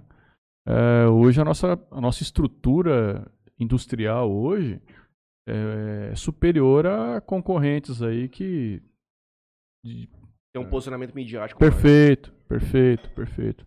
Então, assim, cara, uh, muito carinho por Jales, é, muito respeito pela nossa jornada aqui. E a gente. Daqui não saio, cara. Daqui não saio. E a Sabor aqui também não. Deixa eu ver aqui. Continue. Kiko já teve um Blackberry, tem história aí, grande Kiko. Isso foi do Fernando. É. Aí tem do Nildo antes, né? Nildo Santos, grande Kiko, muita experiência e dedicação ao que faz. Exemplo para muitos. Jéssica Palmas, João Lucas Farias, pergunta por que o senhor gosta de ser, chamado de Senhor Francisco. O, Luca, o João Lucas, João Lucas Farias. a história é sensacional, cara. Sistemas BR, né, cara? Tinha um funcionário, né? E nós fomos contratar o primeiro estagiário. E contratou o João Lucas. Só que eu. Esse é o menino da Microsoft, lá o MVP. Esse é o nosso MVP. Esse é nosso. É uma honra ter o Nós João. estamos devendo pro Fernando. Esse menino tem que ser É. marcado urgente. aqui. Sim, o, o time todo da Sistemas BR nos orgulha muito. O João é muito bacana, ele, né? O Elton, né? São os primeiros, né? E o que aconteceu? Pe- Pegadinha de estagiário, né, cara? Aí falou, ó, você tem que entender que o, um dos donos aí é o seu Francisco, é um cara muito rigoroso. Essa barba tua aí, ó, você pode tirar. Mas quem tava? O Fernando? O Fernando Zoando. zoando a cabeça do cara, né? Falou que eu tinha 60 anos, 65 anos, sei lá. O cara achou que ia, né, ia ver um monstro lá na hora que eu chegasse, né? Eu cheguei lá de boa, né, cara? Ele não, tipo, não entendeu nada, né? Mas ficou o meme pro resto da vida, seu Francisco aí, cara, a piada, né? Cara, alô pra os advogados no escritório lá em São Então, Paulo, é tá isso, cara. As pegadinhas de estagiário. Marcelo Osório, qual a expectativa pessoal e profissional pro, para o ano que vem? Cara, Marcelo Osório. profissional, cara, é a gente é, emplacar os novos lançamentos da Sabor aqui, que vem coisa boa pela frente aí, uma linha de, de sucos, né? A- essa própria água tônica que nós lançamos, e esse novo produto aí, zero açúcar, né? É, e continuar, consolidar nossa expansão no Centro-Oeste, principalmente em Goiânia. A gente vai colocar bastante energia agora. Estou tentando movimentar os pauzinhos lá. É, e pessoal, cara, acho que eu, eu me realizo no, no trabalho, cara. É, eu sou muito transparente nisso. O dia que eu. é, é, as coisas não vão bem no trabalho, eu percebo que eu dou uma. dou um down, assim, né? Então, se o negócio for bem, cara, se eu conseguir me realizar e fazer o negócio chegar onde precisa, ah, tô junto, cara. Acho que eu cresço junto. Vai faltar, vai faltar espaço aqui pra tanto produto, viu? Pois é, cara, vamos ter que aumentar. aqui nessa mesa aqui. Ah, mas o programa tá crescendo, a mesa cresce também, cara. Pô, Janeiro de 2021, em es- estúdio Sabor Aqui Interior Cast. top. Por que não? Por que não? Projeto Marília Pupim, Guto Michelides. Vai ser o estúdio de podcast mais vai, bonito do vamos Brasil. reformar. Top. Vamos pra um lugar maior. Bora. Vamos lá. geladeira. Nós não temos a pretensão de ser o melhor, mas vai ser o mais bonito. Vai ser o mais bonito. É difícil concorrer com grandes players lá. O que é importante é ter capital. objetivo, É. cara. O objetivo é esse, top. Moacir Cardo- Cardoso manda um boa noite. Constantino Júnior, grande Kiko. em- 60 dias apaixonado. Em- Deve estar de terno. Doutor- Em- Deixa eu... Por favor. Falando em Constantino, por pra você ter uma proximidade maior, por que, que todos os funcionários das empresas Henrique Filé tratam as pessoas como doutor? Você já notou isso? Eu acho que é o Rick que criou isso. É o Rick, cara. Os caras puxaram dele, assim. É, tem origem. Ali tem, É, tem é. pedigree, cara. Eu já imaginava, obrigado. Se não for doutor, não passa. Ele manda um grande Kiko, empresário referência e de grande visão. Obrigado, cara. Obrigado. Alan Vinícius de Paula. Aula pura. Prazer fazer parte da Sabor aqui. Legal. Bate-papo maravilhoso. Abraços. Valeu, Alan. Laurentino Tonin Júnior. Boa noite a todos. Breve o filhote do Interiorcast, a ErgCast, com a ajuda dos melhores da região. Muito obrigado, seu Laurentino. Então Estaremos tem- aqui no auxílio do senhor e de toda a turma. vamos vamos tá aí ajudando o pessoal da, da a levar um conteúdo de qualidade pro pessoal. Alan Vinícius de Paula manda aqui também. Kiko tem muita visão. Suei frio na entrevista com ele. O que, você pergunta pro povo quando você vai contratar um É, qual que alguém? é o... Qual que é a sua pegada, assim? É, né? é, Espanta. o, o- o que, que a empresa busca numa contratação? Cara, o. Nós já falamos várias- com várias pessoas disso o, o Rick. O Rick no, no programa dele, na- ele falou, ele resumiu, cara. Contrata caráter e treina habilidade. É, é- é claro, é aquilo. Você disse que quando você chegou na empresa, você podia ter um know-how teórico muito grande, mas trabalhar, eu já disse que parece, só se aprende trabalhando. É isso, cara. A gente olha muito hoje. A entrevista do Alan, cara, é, é que eu me coloco no lugar do. do. do- Candidato. Cara, não é fácil. Chegar num lugar que você não conhece. é, você tá, às vezes você tá precisando muito daquela oportunidade. A gente não tem hábito de tirar ninguém da concorrência, contratar profissional, eh, não sabe, do mercado, né? Nós, nós temos uma pegada de formação, né? De profissional das pessoas, né? A gente constrói nossos times, né? Então eu me coloco muito no lugar do cara. Velho, o cara vai entrar aqui e tal. Só que eu tento fazer algumas perguntas que o cliente faria pro, pro no caso do vendedor, né? Uhum. É, para ver se o cara tem aquele lance da, da espontaneidade, do reflexo de, de não tomar invertida, né? Porque o- a objeção é o grande desafio do vendedor. Uhum. O vendedor nosso, cara, visita 50 pontos de venda por dia. O, o Alan que fez o comentário visita 50 pontos de venda por dia. Caramba. Ele ouve, cara, pelo menos, sem exagero, uns 45 não. Então, cara, é, de uma é um trabalho de uma resiliência, cara. Equipe de vendas, cara, um negócio que é, as pessoas não têm ideia do, do- do trabalho que é isso, né? O, há que se respeitar muito a área comercial, cara. É, nós respeitamos muito os nossos vendedores, cara. Eu sou fã muito da, da- da nossa equipe comercial. É lógico que sempre precisa dos ajustes de, de cobrar, de reclamar, de exigir, né? Mas é um dia muito complicado que esses caras têm. E é isso, o cara já tem o não. E eh, na entrevista eu tento ver se eu consigo ver se o cara vai ali no dia a dia se, des Vai desenrolar. se- ali. vai desenrolar. A palavra é essa. E eu acho que eu acabei confundindo um pouco ele aí na, na, na entrevista, mas foi bom. Tá contratado, tá trabalhando, tá, tá, tá, tá indo bem, cara. trabalhando, Tá, tá de bom. O time de vendas hoje é quantos colaboradores lá? Cara, é, na equipe comercial tem um, nós temos uns 26, umas 26 pessoas envolvidas, né? Temos aí vendedores diretos, 21. Aí temos promotores de venda, temos é, supervisores de venda. São mais pessoas, 30 pessoas mais ou menos na área comercial. E total da Sabor aqui? 100. 103 funcionários. É, 103 funcionários. É um time. Contando, contando com, Sim. com o Cacilândia. O total do grupo, é. É porque a nossa área industrial, cara. Tá muito automatizado. Cara, são 18 funcionários. Tocam a fábrica. Duas linhas de produção que fazem cada uma delas 15 mil unidades hora. Então, assim, cara, ninguém põe a mão em nada. Então, é totalmente automático. Então, é um processo que a nossa mão de obra está muito envolvida em vendas e logística. Muita gente na rua, né? Então, a gente tem gente em Iporá, Goiás, Jataí, Goiás, Mineiros, Goiás, Rio Verde, temos gente em Rio Preto, temos gente em, em Três Lagoas, temos gente em, em Itajá, é a nossa capital, né? A gente costuma dizer. Porque tem uma galera de Itajá. Um abraço para Itajá, né? É, Cacilândia, enfim. Nós temos pessoas aí pulverizadas por toda a região. ali. Viviane Cardoso manda um boa noite. Guilherme Rico. Boa noite, pessoal. Kiko, um cara fora da curva. Show. Além de amante de um bom motor. Aí ele mandou assim: hashtag elétrico não. Deu uma risada e mandou um abraço. Você é purista? História é Ah, essa? velho. O cara é purista, Juninho. Não, cara, porque. Não, realmente, eu, eu tenho um probleminha com carro, né? Sempre gostei, cara.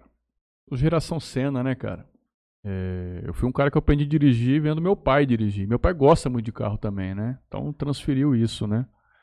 Mas eu era o cara que viajava assim, no- olhando os movimentos do, do câmbio, tá, aquela coisa toda, né? E o pessoal sabe que eu tenho um sonho de ter um V8, né? Um, um maquinaço aí, né? Mas old school ou pode ser um motor? Não, não, old school não, cara. É, é, Rapaz, você acha que tem old school não, ali, ó? é, carro pra andar, Tá meu. ali na pra andar. né? Ah, mas... Não, mas é porque ele, ele é purista. É porque o, o, o Porsche não vai rolar, porque tá muito caro, então eu tô focando no V8 aí, usadinho, né? 2000, mas vai chegar, agora, agora vem. O ano que vem Aquele aí, quem carro do. Rick é V8? É V8. V8. Aqui o dele é mexido. Aquele carro hoje, eu tava. Não sei o que eu tava falando. Ele veio 461 de fábrica. O do, e quando ele falou com a gente que ele tá com mais de 550. Sim, ele. Ali Res- gosta também. Respeita o Rick. Ele já é muito forte de fábrica. Agnaldo Júnior, boa noite, senhores. Fabiano Molina, grande Kiko, muito conhecimento embarcado, parabéns. Cristiane Paulino, Valeu, Benin. uma pergunta que eu acho que a gente traria aqui. Traria, mas pode nela. fazer. Como a pandemia af- afetou a indústria de refrigerantes? Ela não afetou. A resposta não poderia ser mais objetiva. As famílias vieram para casa, é, o consumo migrou residencial. Nós não conseguimos participar do mercado de consumo conveniente. né? Você vai na conveniência ali, que que refrigerante e água você vê, né? em volume, né? É do grande, né? Você vai na- no aeroporto, no hotel, no shopping, nas grandes praças de alimentação. Você não, vai, você não vê marca regional. Então, o que aconteceu? E- e essas grandes marcas nacionais quebraram as vendas, porque perderam esse consumo É. né, de conveniência, de eh, fora de casa, né? Agora, quem sobrevive de casa, consumo residencial, meu, foi sensacional. Foi muito bom, foi um período bacana. Ah, não podemos reclamar, não. Só que é, surpreendente. Ficamos todos preocupados, né, cara? É, num, diante do desconhecido, o que, que vai acontecer, né? Então, no primeiro momento, a gente falei, cara, inclusive na primeira semana de pandemia, final de março, eu dei férias para a equipe de venda aqui de São Paulo. Tamanha preocupação, né? Aí eu aprendi muito nessa semana, cara. É, porque eu dei férias de três dias pros caras aqui. Não, eu falei, ó, faz um recesso aí, né? Não férias, é um recesso aí. E eu comecei a olhar o número de venda e o número não caía. Pedido chegava. É. Tava, opa. Então, assim, aquela pressão todos nós sofremos, né, de informação ruim, informação ruim, informação ruim, e não estava reproduzida na tela, cara. Então, às vezes eu ia até falar com o, o, o profissional, né? Ou e aí? Não, tá ruim, tá ruim, tá ruim, tá ruim. Mas ele tava vendendo, cara. Mais do que no ano anterior, né? Aí eu falei, cara, fecha os ouvidos, né? E olha pra tela, olha pro número. É o que importa. Escolhe alguns indicadores aí e vai. E assim foi, cara. Paramos de, importar com o problema, focamos na solução e, velho, foi uma loucura o segundo semestre para toda a indústria nacional. Não para sabor aqui. O segundo semestre de 2020 foi sensacional para todos. Faltou Muita gente tudo. em casa, né? E- Heineken mesmo acabou. É isso. Verdade. É Você não, isso. encon- você não encontrava. Perfeito. Não encontrava. 600 não tinha. Então, o- agora o que eu percebi também é algumas vaidades aí, né? Algumas pessoas, é, alguns, alguns colegas de setor, até de outros setores aí, se vangloriando dos números que estavam apresentando, né? Mas não, ninguém, não teve segredo, velho. É que o consumo aconteceu, né? Uhum. Não foi que a venda, não foi talento, não foi estratégia. O consumo explodiu, cara. natural, consumo Natural, a curva absurda. Então foi muito bom, sem problemas. Guilherme Manuel, nosso companheiro Kiko, o que, você, o que fez você, um empresário que trabalha desde criança na indústria, investir em uma empresa de tecnologia? Agora É. que você mencionou que é desde do, do zero lá, Cara, você entrou com o capital para levantar o projeto. É, Sim. É, o que fez eu acreditar nesse projeto, cara, foi as pessoas, foram as pessoas, cara, que estavam envolvidas nele, né? O Fabiano e o Fernando. Foi isso. E no final do dia tudo se resume às pessoas, né, cara? Ah, o Fernando e o Fabiano me atendia, eles me atendiam como fornecedores, né? É, na época Informa Computadores. Nossa. E, pois é. Eles, eles compraram a empresa, né? Estavam com esse projeto aí. E me atendiam e eu via a pegada dos dois, cara. O Fabiano comercial. Eu tenho um produto na, na Sabor aqui que até hoje foi o Fabiano que me vendeu, né? Hum, é, E eu, cara, eu vou falar pra você, a gente é um comprador meio escaldado, né? E o Fernando, como prestador de serviço, cara, assim, sempre fiquei muito impressionado com a dedicação. Muito jovem, né, cara? Mas muito Obstinado. sério, muito sério. Nunca ficamos fazendo backup lá na, na empresa de sábado, depois das 4 horas da tarde, domingo. Falei, esse cara é louco, cara, né? Então, o dia que ele me convidou, o que, que eu percebi nos caras? Eu falei, velho, é, eu, como eu fui forjado a, a trabalho, né, cara? Eu vi nos caras e identifiquei com eles. Falei, velho, esses caras trabalham pra caramba, velho. Esses caras trabalham. Esses caras vão fazer acontecer. Então acreditei neles. O Fernando veio com o Miguel, né? Ele tinha um pro... enfim, veio com um projeto de sistema para advogado, que se a gente vendesse para meio por cento dos advogados de São Paulo, né, a gente ficaria bem na fita, né? Então, a ideia era essa. Mas o que me fez é, me movimentar no sentido de estar na Sistemas BR hoje, e a gratidão é imensa, que me fez um bem pessoal e profissional que eu não consigo mensurar, virou minha chave os caras elevaram demais a minha. Me tiraram do, do, do conforto, né? Então, foi bom, foi muito importante para Sabor aqui eu estar nas temas BR, inclusive, né? Então, uh, ele veio com essa ideia e, e para você ver, né? Às vezes você erra, às vezes o empresário ele, ele tem que pivotar, ele tem que ele tem que mudar um pouco. É, ele às vezes você está fazendo uh, se dedicando, botando um esforço máximo em uma ideia, né? E um pouquinho para o lado, velho, vai melhor, sabe? E nesse sistema do advogado, o SGA, né? A gente chegou no, no máximo que a gente poderia chegar, cara. A gente deu, botamos muita energia nele e nós falamos com o presidente da OAB São Paulo, né? Oportunizado pelo colega Islam, que era presidente da OAB Jales, né? Então a gente esgotou as possibilidades, né? Nós, e não vingou, uhum. não deu certo. Aí em 2015, numa reunião na Sabor aqui, inclusive, o Fabiano veio com uma, o Fabiano da área comercial, diretor comercial da empresa, o Fernando, diretor CEO da empresa hoje, o Fernando, né? É... CEO é outra, outra, três letrinhas que eu adoro também. É, é, Fernando é CEO da empresa. E aí veio com a ideia do sistema de gestão comercial. E aí tudo mudou, cara. Aí tudo mudou para nós. A, a empresa começou a crescer, começou a ter receita, começou a faturar. E hoje, cara, é uma grata surpresa.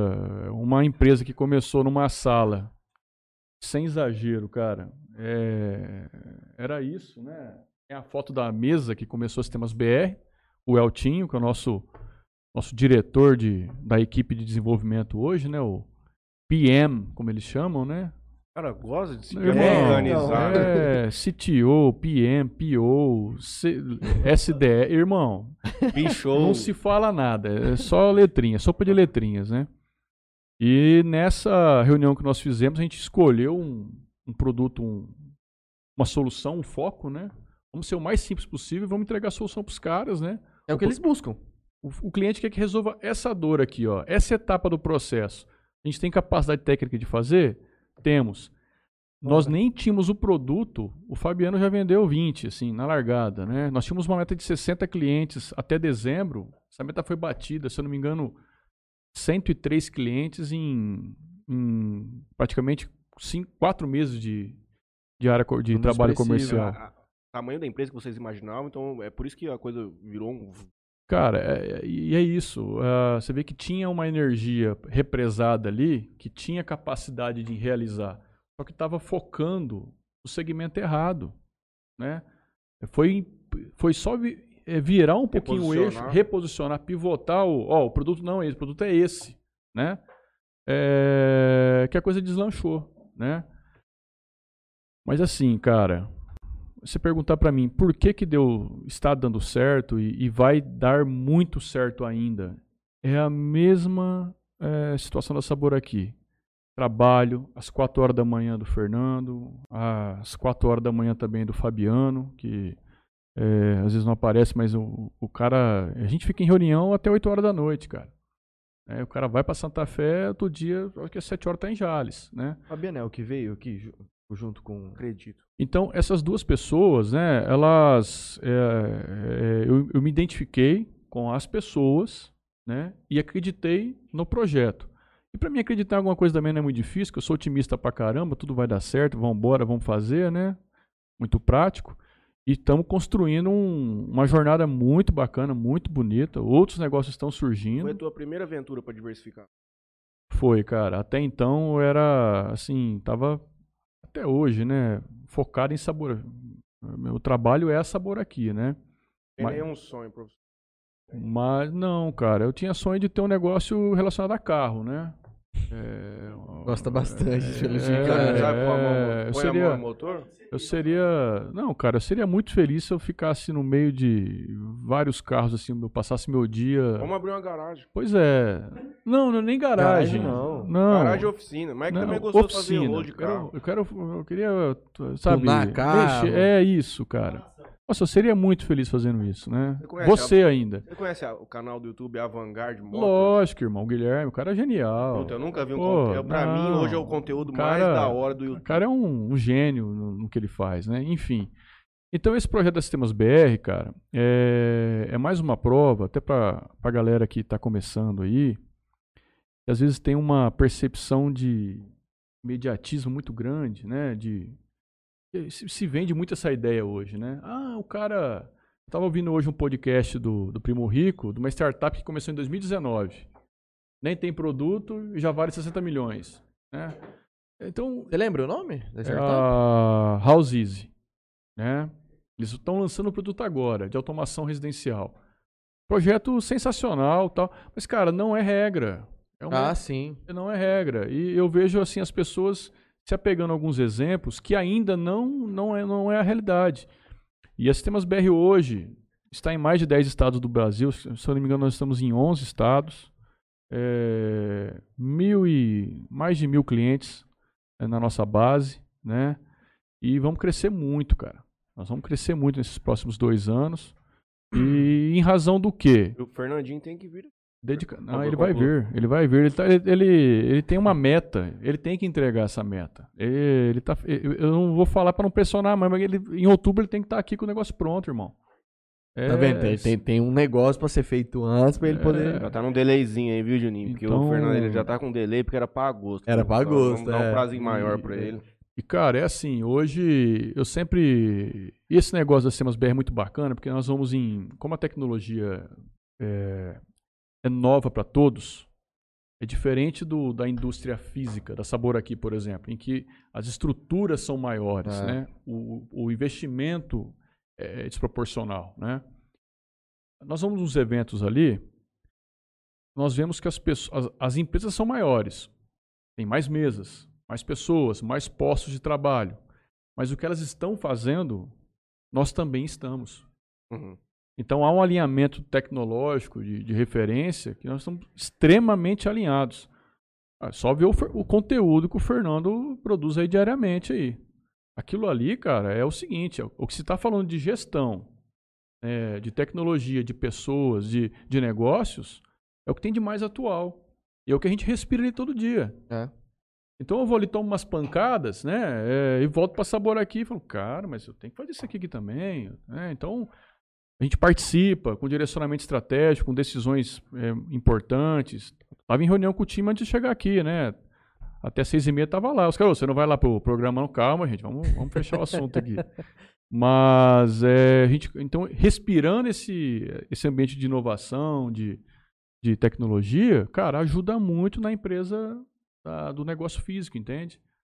E, e bora, vamos Cara, uma coisa que crescer. traz muito orgulho pra Jazz, nós conversamos com o Rick Hum, Você tem um campo tecnológico de produção aqui de serviços, sistemas e tudo mais, com uma mão de obra local.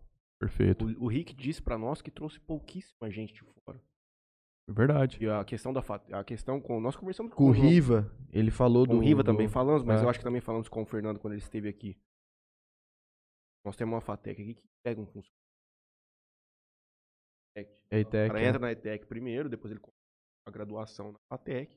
Perfeito. Cara, é, querendo ou não, para você pegar uma cidade completamente que predominantemente é comércio e rural, você tem um polo de empresas que não são nem só vocês, tem a do Ailton também, tem a do Rick com as duas Grande empresas empresa. dele, tem a Brasum também, que ele já comentou várias vezes. Você ter um polo tecnológico aqui, assim, com mão de obra local, é uma coisa bem impressionante. Sim, é, Jales, se- houver uma organização nesse sentido, tem a Embrapa, tem tudo que você A citou. Embrapa não deixou? Então, é, mas ainda tem o polo, O Polo ainda existe. existe. Não deveria ter deixado. O escritório saiu. É, isso. Então, assim, se você associar é, essas situações, criar uma, uma sinergia entre elas, cara, dá um projetaço, cara. E o legal disso é que você está oportunizando para essa galera que está entrando no mercado de trabalho uma qualificação no ambiente que mais emprega hoje, que mais tem oportunidades. Tem 400 Exatamente. mil vagas abertas para TI no Brasil, cara. Então, assim, a galera tem que acreditar, tem que estudar, tem que se dedicar. E aquilo que eu falei, não tem mais o certificado na parede, não. Sabe fazer. É dedo, fazer, irmão. É. é. braço. É hora. É hora. Código ali. Perfeito. Então, assim, tua visão tá corretíssima, cara. A gente é muito grato aí por, por tudo que a Fatec proporcionou para nós aí, as parcerias e pode contar com a gente sempre também. A gente foi lá na Fatec buscar um homem lá, ó. Trabalhar Eu? aqui. Nós foi lá pra buscar ah. um homem aqui pra trabalhar com nós. Hum. Chega atrasado, dorme no serviço. Renan Vinícius Oliveira, boa noite, rapaziada. Bom trabalho. Caroline Fázio, boa noite. João Lucas Farias também. Mais uma vez, o MVP da, da Microsoft. É isso aí. Quero saber se é MVP no CSGO também, amigo. Aparecida Venturini. Não é, não. Certeza que não é. Aparecida Venturini Ferreira, boa noite. Grande sobrinho, sucesso. Valeu, tio. Daniel Valeu. Otávio Valera Venturini. Eu sonho e ele consegue realizar o sonho. Oh. Tamanha dedicação e seriedade. Parabéns. Mamãe, tô com, tô com uns pontinhos é. lá, hein? É. Tá bem, cara. Patrícia Donini, boa noite. Toninho Cruz, nosso companheiro do AERGcast, que em breve estará para todos aqui na região. Matheus Cortiglio, parabéns, Kiko, boa noite. Valeu, boa noite, Matheus. Mais palmas, Fernando Nogarini. Kiko, uma honra ter você conosco nesse projeto, irmão. Vamos buscar esse Porsche. só deixa eu andar só um dia só. Williams, Camilo, Paulino, sempre muito bom ouvir o que. Bate-papo sensacional. Carol Fázio manda mais um KKK, trabalho massivo, resultado massivo. É isso aí. nisso também. É isso aí, cara. O que você acha do, dessa. A gente falando de sistema BR, de, de tecnologia, como é que você vê Jales, né? É, a capacidade, o potencial que, que a Jales e a nossa região aqui tem em relação a, a grandes centros? Cara, é um legado que a pandemia deixou é, é o fim das barreiras territoriais, né, cara? Dos limites físicos, né? Hoje nós temos desenvolvedores é, em várias cidades, né? Então hoje um, um, bom dev, um bom profissional de marketing, né? Que esteja em Jales, em Urânia, em qualquer cidade da região, pode trabalhar onde ele quiser, em qualquer grande centro. Então, eu acho que agora, Franley, está muito mais associado ao braço, à dedicação de cada um e disponibilizar isso no mercado. Por exemplo, nós temos na Sabor aqui, é, na Sistemas BR, o nosso nossa equipe de marketing, por exemplo, era de Santa Catarina, cara. Mesmo? Fazia o marketing digital nosso até, até julho, né? É, duas meninas de Santa Catarina, conteudista de Santa Catarina, contratado, pá, beleza. Nós tínhamos um estagiário do Rio Grande do Norte até então. É, até o mês passado também. Então, assim, eu acho que a pandemia veio para, é, tipo, oficializar isso. É, resumir, é, finalizar esse assunto. Olha, não, não crie mais barreiras geográficas, né, uhum. de deslocamento. As pessoas estão e elas podem disponibilizar o seu conhecimento, a sua capacidade de onde elas estejam, né? Isso vai associar com qualidade de vida também. Então eu acho que é uma pegada que veio para ficar, cara. É uma coisa que vai ser realidade em várias áreas. Sim. Esse, lance da pandemia acelerou muita coisa. Acelerou muito. Eu queria passar aqui, eu pedi pro pro Léo acompanhar o Facebook. E, eu vou mandar vou mandar uma saudação pro pessoal que tá acompanhando a gente aqui pelo Facebook também. O ele não dormiu hoje à tarde? Guilherme Sonsini manda um boa noite. Acompanha. Licinha Ramires também manda um boa noite, amigos. E diz: Adora água sabor aqui. Ó, oh, que bom, Licinha. Aqui né, a gente toma todo dia. Carol Amador. Minha vereadora. A vereadora do Matheus e do Interior Cast. Ela manda um boa noite, meus amigos. Nossa, servindo Heineken, vocês arrasam. Depende do convidado, viu? Ser bem franco a senhora. Vem a... Helder Mansueli, que não é do Mansueli, não bebe. Não bebe, não bebe. Alicinda manda. Só da sabor aqui, maravilhosa. René Augusto. Este meu colega eu confio. Esse meu colega eu confio, Kiko. Valeu, valeu. Gilson Soares. Parabéns, Kiko. Você sempre mantendo produtos de ótima qualidade. Valeu, Sucesso obrigado, sempre. Valeu, cara. Bastante audiência hoje, viu, Matheus? Que bom, cara. Pessoal É aqui. porque ele é bonito ou competente? Acho que acha? ficou só. Achei que ia ficar só minha mãe vendo, cara. Fiquei preocupado com isso. Preciso dar um salve pro meu avô aqui, porque ele é vaidoso. O Vanderlei Garcia está na audiência aqui. Você Ô, sabe que ele né? É. não? Cristiano Gomes? Cara, é. Mas é assim, velho. Esse, essa jornada. Olha só, você tomou um carrinho aqui. Quem? Tal de Fala Tu. Pergunta o que ele há de patrocinar o primeiro podcast de Cacilândia, Mato Grosso do Sul. Aonde tem sabor aqui? Bora! Ah lá. Tem que apresentar só, o projeto. Só mandar um projeto lá pro marketing arroba refrigerantesaboraqui.com que o Guilhermão vai analisar pra você aí, cara. Bora fazer. Tá vendo? Ó, podcast tem Cacilândia. Um carrinho. Tem pergunta, né? Vamos ver se é um cara bom de improviso. Na hora, Na batido, hora. patrão. Ué? Fala pra mim que eu vou transmitir. Tá. Tá.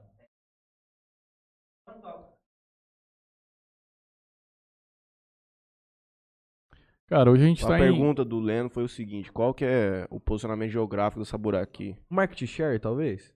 Não, cara, é assim, ó. Pra ficar fácil do pessoal entender, hoje a gente atende o Noroeste Paulista, né? São José do Rio Preto pra cá. Nós atendemos aqui a, a divisa com Minas Gerais. Vamos até a cidade do Prata ali, Tumbiara. Atendemos todo o Mato Grosso do Sul, né? São Mato Grosso do Sul tem 81 municípios, se eu não me engano. Mato Grosso do Sul é engraçado, porque é um estado gigante, né? Tem 2 É, 2 legal. milhões e, e 600 mil habitantes, 81 cidades e 20 milhões de boi, né? Então, Mato Grosso do Sul é um desafio de logística, cara, porque as pessoas estão espalhadas, Espalhada, né? Não é como a Diocese de Jales tem 44 municípios, metade dos municípios do, do Mato Grosso do Sul. Então é um grande desafio de logística. Goiás, nós atendemos todo o sudoeste goiano, é, região de Porá, Rio Verde, e Mineiros. E o Mato Grosso, nós temos participação na rede Atacadão, Açaí, do Mato Grosso. Então o sabor aqui vai longe, cara, vai longe. E o nosso outro negócio, as Sistemas BR, como eu disse, né, cara, tá em 11 estados, né, através de, de parceiros e distribuidores nossos, né, de representantes. E quem sabe a gente não vai estar nos 27 aí, né? Pro refrigerante não dá, porque o refrigerante é pesado, logística, caminhão. Agora, para sistemas BR, não tem limite não, cara. Fiz uma pergunta aqui no programa de qual era a importância do posicionamento marketing midiático da indústria do, da bebida hoje. Eu sim. atrelo isso a uma pergunta que eu falei, havia me questionado ontem se seria grosseiro de fazer ou não. Hum. Como que, qual a leitura que você faz dessa campanha de marketing da Dolly? Que é uma, ques- é uma coisa bem lúdica, beirando um tosco, Tosco. que virou um É. meme, mas Sim. se você for fazer uma análise bem, bem pura da coisa, é tosco. Posicionou, né? Então, são algumas decisões que as pessoas tomam, né, cara, que às vezes dá certo. Às vezes funciona. Pra Dolly funcionou. Por que não? Ele tem- meme, ele deu muita sorte. Não teme, no, acho que muita gente conhece o produto através do meme. Você perguntar, por mais conhecido que é a campanha, tem alguma premiação essa campanha? Óbvio que não. Premiação? É, tô dizendo assim, porra, fizeram uma campanha Não. fodida. Não. Óbvio que não. Não tem. o- é estudo de case. O, o- problema desse efeito aí tosco, né, vamos chamar assim, é que ele deprecia a marca. É, ele, Uhum. ele- assim como tem algumas marcas de cerveja que a gente tira sarro da, de quem toma, é brincadeira, né? Então você acaba, é, você ganha visibilidade, ganha share of mind, né, cara? Você é lembrado, mas às vezes você não é consumido, né? Então, a, a missão do, do, do, do marketing, cara, ela, na verdade, da comunicação, né? Vamos, vamos escolher um caminho, uma, uma área do marketing, né? Posicionar produto, posicionar a marca, branding, cara, é um desafio gigantesco, cara, né? E, e tem que ter muito cuidado. Para você, as medidas que você vai tomar, e são, são assuntos que eu tratava com o Guilherme, porque agora ele ficou muito bom na, na, na- condução das peças, né? De como as pessoas vão interpretar aquilo que você está querendo comunicar. Uhum. Uma coisa é o que você está querendo, mas o outra coisa é o que as pessoas entendem, né? Da sua, da sua campanha. Eu acho que a Dolly deu um tiro no pé. Eles não pretendiam ter esse posicionamento tosco, né? Essa zoeira que fizeram com a marca, né? Aconteceu, céu do controle. E Mas eu, eu, eu trago um, um outro questionamento aqui. Nós somos de um público X. A campanha da Dolly, provavelmente, pelo que eu pesquisei, é para um público CD. Talvez essa comunicação da Dolly atingiu perfeitamente o público dela. E aonde o público dela não acha propaganda tosca. Porque está acostumada com um nível de comunicação, uma coisa mais, é, vamos dizer assim, do povo, uma coisa mais assim.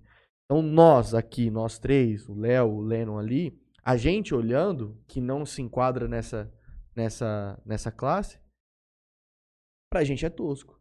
Mas talvez o objetivo deles realmente aqui, era aquilo, é tosco pra nós, que não vive a realidade, da- talvez, do público da, da Dolly. Não, eu acho que. Mas não vejo- eu não vejo assim. eu acho que foi um erro mesmo. Eu acho que ah, nenhuma comunicação, cara, ela. é, você tem que ser honesto com a sua proposta do, do seu produto. Ele quer. A Sabor aqui, quer o público AB? Não. Não, a gente não. é, não é o nosso foco. Nosso posicionamento de preço é, é outro. A gente quer ser acessível, a gente quer levar refrescância, hidratação para 90%, 92% do mercado nacional de consumidores, né? É, Nossa, nossa pretensão é essa, né? Mas a gente nunca vai eh, tentar se posicionar de forma eh, tosca. Sim. É, é, em respeito ao, ao consumidor e, e não, não subestimando, a gente vai falar dos nossos atributos, das nossas qualidades, Qualidades. daquilo que a gente pode fornecer, né? Mas não criar uma piadinha, porque a gente não está nessa, nessa, nessa posição, né? E eu acho que a Dolly não estava e criou uma situação que virou piada. E eu acho que eles não queriam, porque o consumidor não quer comprar uma piada Sim. né? Então, eu eu discordo um pouquinho dessa, dessa tua colocação em também razão vejo- disso. Eu também vejo que o, o, Por isso que eu acho que foi erro. o sucesso da campanha, se ele faz benefício ou não, ele não foi em razão dessa leitura que você fez da C e D ter gostado muito daquilo. É um case de internet. É um case que aquilo lá virou um- uma, uma É. zona de meme. Então, Pra nós, Matheus, a zona de meme virou pra nós. Mas, Franley, mas é pra nós que faz sucesso essa campanha. Tudo bem, mas às vezes a posição de fazer a campanha, ela não é pra nós. O que nós vamos achar é Ah, consequência sim, do, do- do- porque sim. eles quem eles querem atingir, eles atingiram. Então assim, um Uno pra você é uma coisa, um Uno pra mim é outra. Agora, a Fiat quer atingir quem? Você que gosta do Uno ou eu que não gosto do Uno? Essa é a minha colocação. Entendeu? Sim. Entendeu?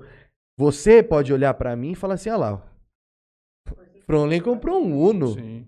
Como assim comprou o Uno? Mas a Fiat falou assim: Meu, eu atingi o cara certo, Não, cara porque tem- ele comprou o Uno que eu, que eu vendi com a propaganda tosca. Mas o Matheus, ele não é o público que eu quero atingir, então ele vai falar o que ele é bem entender. Essa é a posição que eu quis trazer Sim, sim. de, de, de coisa. Eu entendi. Porque a minha, a minha perspecção de que não sou o público-alvo da Dolly Sim. é totalmente diferente do cara que é o público-alvo da Dolly. Mas será que É essa isso. campanha se traduziu em mais vendas pra esse público que é o alvo dele? Cara, é... Baseado no que eu pesquisei, sim. É. aumentou é, depois que vi- isso virou meme e, né, igual você falou de market share Sim. e tudo, ela teve um crescimento. Certo. Agora, como é que isso se traduz em financeiramente, essas coisas É, erradas, tem aí aquele já é uma velho- outra história. Tem né? aquele velho ditado, né? Quem não é visto não é lembrado. Sim. Então eles criaram uma, uma, um reconhecimento da, do produto, da marca, né? Que é indiscutível, é indiscutível, né? Falando Agora, sobre- até onde é válido, Falando sobre Dolly, a gente acompanha muito na TV, nas campanhas caras dele também, tem esse bate grande com a Coca-Cola. Qual que, é, a- qual que é o dilema que vive a indústria de refrigerante com esses big players? Eles até- tentam colocar você, eu não sei se nem se você quer falar sobre isso. Eles tentam colocar vocês pra fora do negócio pra ter uma dominância do setor de uma maneira muito brutal ou foi uma coisa particular que tiveram entre eles lá que eu sei que parece uma questão tributária, cara. É, cara, no, no final do dia, cara, é... tudo passa por política, né? A- Brasília, lobby. É. Então a, a Dolly, ela vai conseguir toda essa polêmica que foi envolvida, aquela prisão, né? é, midiática, aquela coisa toda, né? Ele vai conseguir escapar de todas as acusações, né? É porque os crimes que ele cometeu, tributários, né? Alguns deles, né? O, na esfera federal, por exemplo, são situações que é um escopo de faz parte de um do planejamento tributário que as grandes corporações fazem também.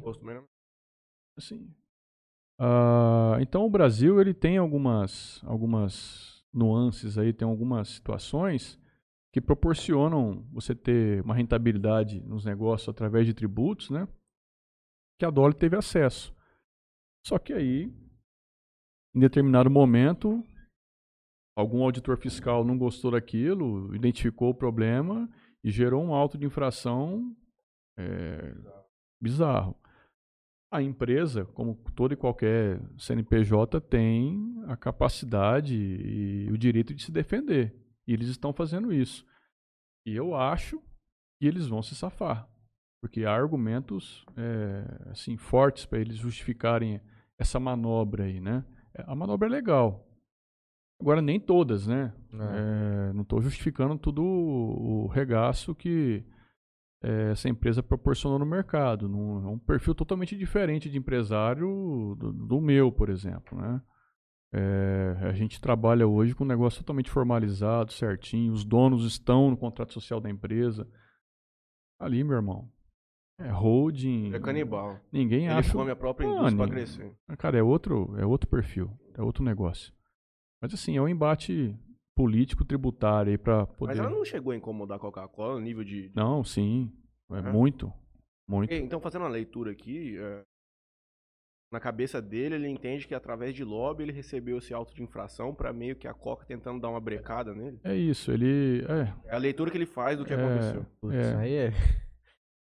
Pode E, ser paranoia e pode ser fato. Vai É, saber, então. cara. e isso mantém o cara na mídia, mantém ele em evidência e, e, cara. É perigoso ter dado mais margem pra ele. É dole, dole, dole, dole. Só que assim, é um produto que a gente não vê na região, a gente não, não, não é atrapalhado, não, não, não, não convive com isso, não, não liga para isso também, né? Mas é, o, o maior problema que isso traz para nós é porque deprecia a categoria, Uhum. essa piada com a Dolly. A Dolly vira um ícone do refrigerante regional, né? Então ah, ele deprecia toda uma, aí vira- faz todo o, o setor virar piada, né? Isso que é ruim, né? É, porque muita gente entende assim, que refrigerante, ou os Dolly da vida, né? Como às vezes eu já ouvi, né?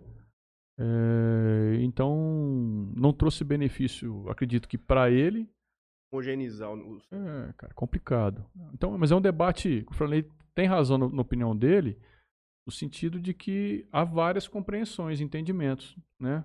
Então, é, meu, dá pra fazer um podcast de de 12 horas pra falar disso aí. Haja Heineken. Pois é. Haja Heineken. Agora, é, eu não vou falar o que o senhor gostou, porque é grosseiro. Mas eu já No WhatsApp, entendi o no. WhatsApp, no. WhatsApp. Ah. ah, Vamos tocar em diante aqui. pois é. Ô, Lenin, Heinekenzinha lá pra mim? Agora, um negócio que tem que ficar claro pro. Eu acho bacana o empresário que está ouvindo a gente, né? É que o desafio tributário, cara, é o primeiro que ele tem que vencer, cara. Ele vai começar um negócio, entende o tributo, irmão. Uhum. Olha para isso.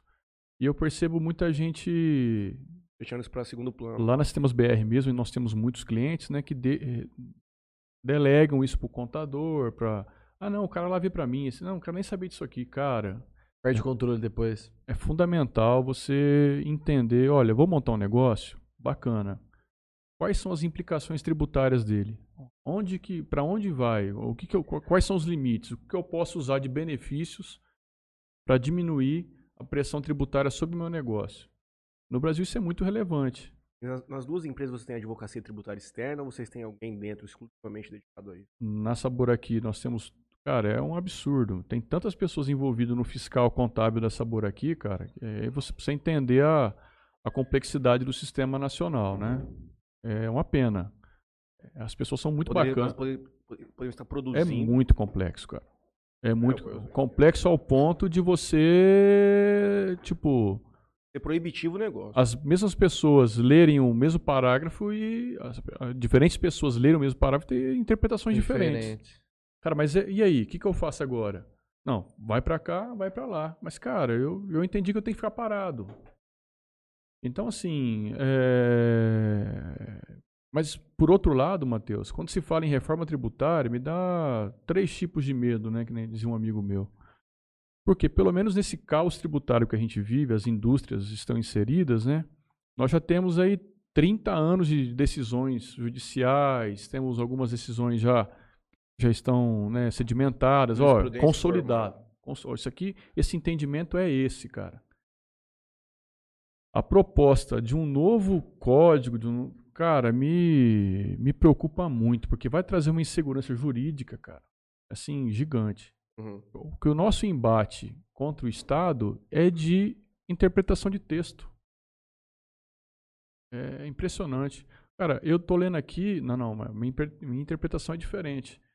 Às vezes você manda uma consulta para um polo de uma, de uma Secretaria da Fazenda, tem uma resposta. Manda para outro polo, tem outra resposta. Então, Nunca assim. sabe o que, que vai acontecer, né? é...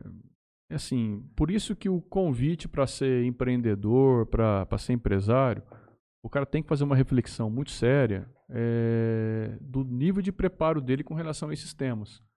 Não vai achando que você vai contratar, ah, não, eu vou ter. Nós temos excelente advogado tributário, nunca perdemos uma ação. Né? Dr. Danilo Fávaro, meu irmão, meu amigo, extremamente fora da curva, um gênio no que faz. Temos uma equipe muito dedicada, muito séria, muito correta. Temos uma assessoria eh, contábil muito prudente também, muito competente. Temos tudo isso. Mas, cara, temos problemas. Sim, chega alto. Então, assim, cara, é. Haja estômago, viu? E revolta, né? Que você fala, cara, mas não é possível. Tá acontecendo isso? Não, é possível. É possível. Então, eu, eu, eu digo. muita. Falar de uma maneira lúdica. Bucha? Não, não. Tem muita de bola nesse ramo? Não, não. não- Eu acho, que, eu acho que isso acontece, cara, quando a pessoa se submete a isso. Uhum. Ah, Mas é- eu pergunto isso porque tem setor que o cara não consegue trabalhar. Então, cara, é, nossa opção foi não. Então, não sei te falar. Trabalhei com madeireira quando eu tava no escritório em São Paulo, cara. Sim. Eu ouvi um- umas coisas que eram. Não, eu absurdo. não, não posso falar disso porque. Eu entendo, não, claramente. Eu, só, eu não perguntei nem diretamente a sua empresa, perguntei uma questão de que eu já vi ramos, como você disse, essa questão tributária e tudo mais, agências reguladoras e tudo, elas meio que proíbem. Tornam a coisa um pouco fora da, da lei. É complicado. Não, é. e Outra, a gente recebe as situações e vai para discussão. Mas por que. o que você, o que te levou a entender isso? Qual que é a, a linha do regulamento? Ah, essa, essa, essa. Cara, a minha interpretação é essa. Ah, legal. Então se defenda. É, beleza, vou me defender. Claro. E tem dado certo. Como eu disse, a gente não, graças a Deus, ainda não, não- dentro dos nossos argumentos, dentro da nossa proposta, né, daquilo que a gente criou do nosso plano, né, transparente, só teve vitória. Uma pergunta mudando de assunto. Hoje você está numa empresa tecnológica, já discuti isso com algumas pessoas aqui, ela consegue produzir, ela, ela produz um capital, pouca gente, pouco espaço físico, que é impressionante. Sim. Essa é a Você, impressão. você que vem, é a impressão, e você me É. corrige se eu estiver equivocado. Você vem de uma área industrial, Uhum. para nós já é um familiar e tudo mais. Isso. É bizarro de ver a mudança que a tecnologia trouxe nesse aspecto, você conseguir produzir um capital tão grande, com tão, com É. tão pouco recurso humano, com É. tão pouco recurso físico e tudo mais. Você fala comparando os negócios. É, né? O que, que é uma Sabor aqui e o que é uma Sistemas BR, por exemplo, né? Lógico, reservar as sim, proporções. sim, sim. Cara, é um- uma quebra de paradigma, uma disruptura aí, como diz, absurda. É absurdo, né? E, e se você me perguntar, é, tipo, qual é o caminho? É o da tecnologia. Tá claro, né? Os nossos processos na Sabor aqui mesmo, as, as máquinas estão diminuindo. Elas estão encolhendo, elas ficando mais enxutas, mais ágeis, mais eficazes, mais eh, produtivas, né? Então, é um, é um fenômeno que, cara, quem lutar contra ele tá fora. Eu tava discutindo com o Billy outro dia, cortando o cabelo, a gente tava falando dessa questão da automação do trabalho e da diminuição das vagas de trabalho nessas questões mais, mais braçais que a gente tinha. O campo agrícola é uma coisa que percebeu nos últimos 15 anos aí uma, uma Muito, transformação é, bizarra. Você tinha 40 sim. pessoas colhendo um, um hectare de soja, hoje você tem uma máquina Perfeito. com, com um condutor. Só que no outro ponto, a gente tem a criação de uma ETEC, de uma FATEC aqui em Jales, Perfeito. que deve capacita quantas pessoas por ano ali, Forbi, estão formando? 120? Quantas pessoas formam na FATEC por ano? Por ano. Quantas turmas tem? É, então Então, aqui vamos umas- colocar que você forma 150 pessoas. Aí, Cara, é um dilema muito grande essa questão da automação do trabalho. é, eu acredito que é uma realidade, a coisa vai se tornar muito mais difícil.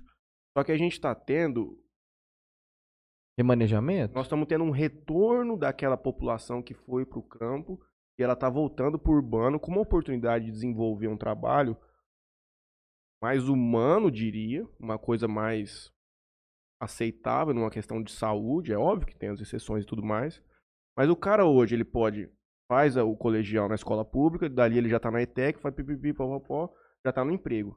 Então a gente tem uma diminuição de trabalho muito grande dessa questão braçal. Só que estamos também abrindo outros campos. Sim. Você dizendo que a sua automação lá já é muito grande, você tem a sua menor parte de funcionário na questão operacional. Perfeito. E, é uma, e, é- e você tem A um tendência é produto, diminuir. você não tem mais. serviço, você tem produto. E é uma coisa que impressiona. Cara, e é assim, se eu pudesse dar um conselho pra galera aí, é... vai haver uma cisão grande. Já, já Já aconteceu, aconteceu. né? Ela só vai se consolidar, né? Nesse modelo que nós temos de, de mercado e economia, né? Não que as indústrias convencionais vão acabar, jamais. As pessoas precisam de água mineral. Eu aumentei sim, aqui, vamos de ver. cerveja, né? Longe disso.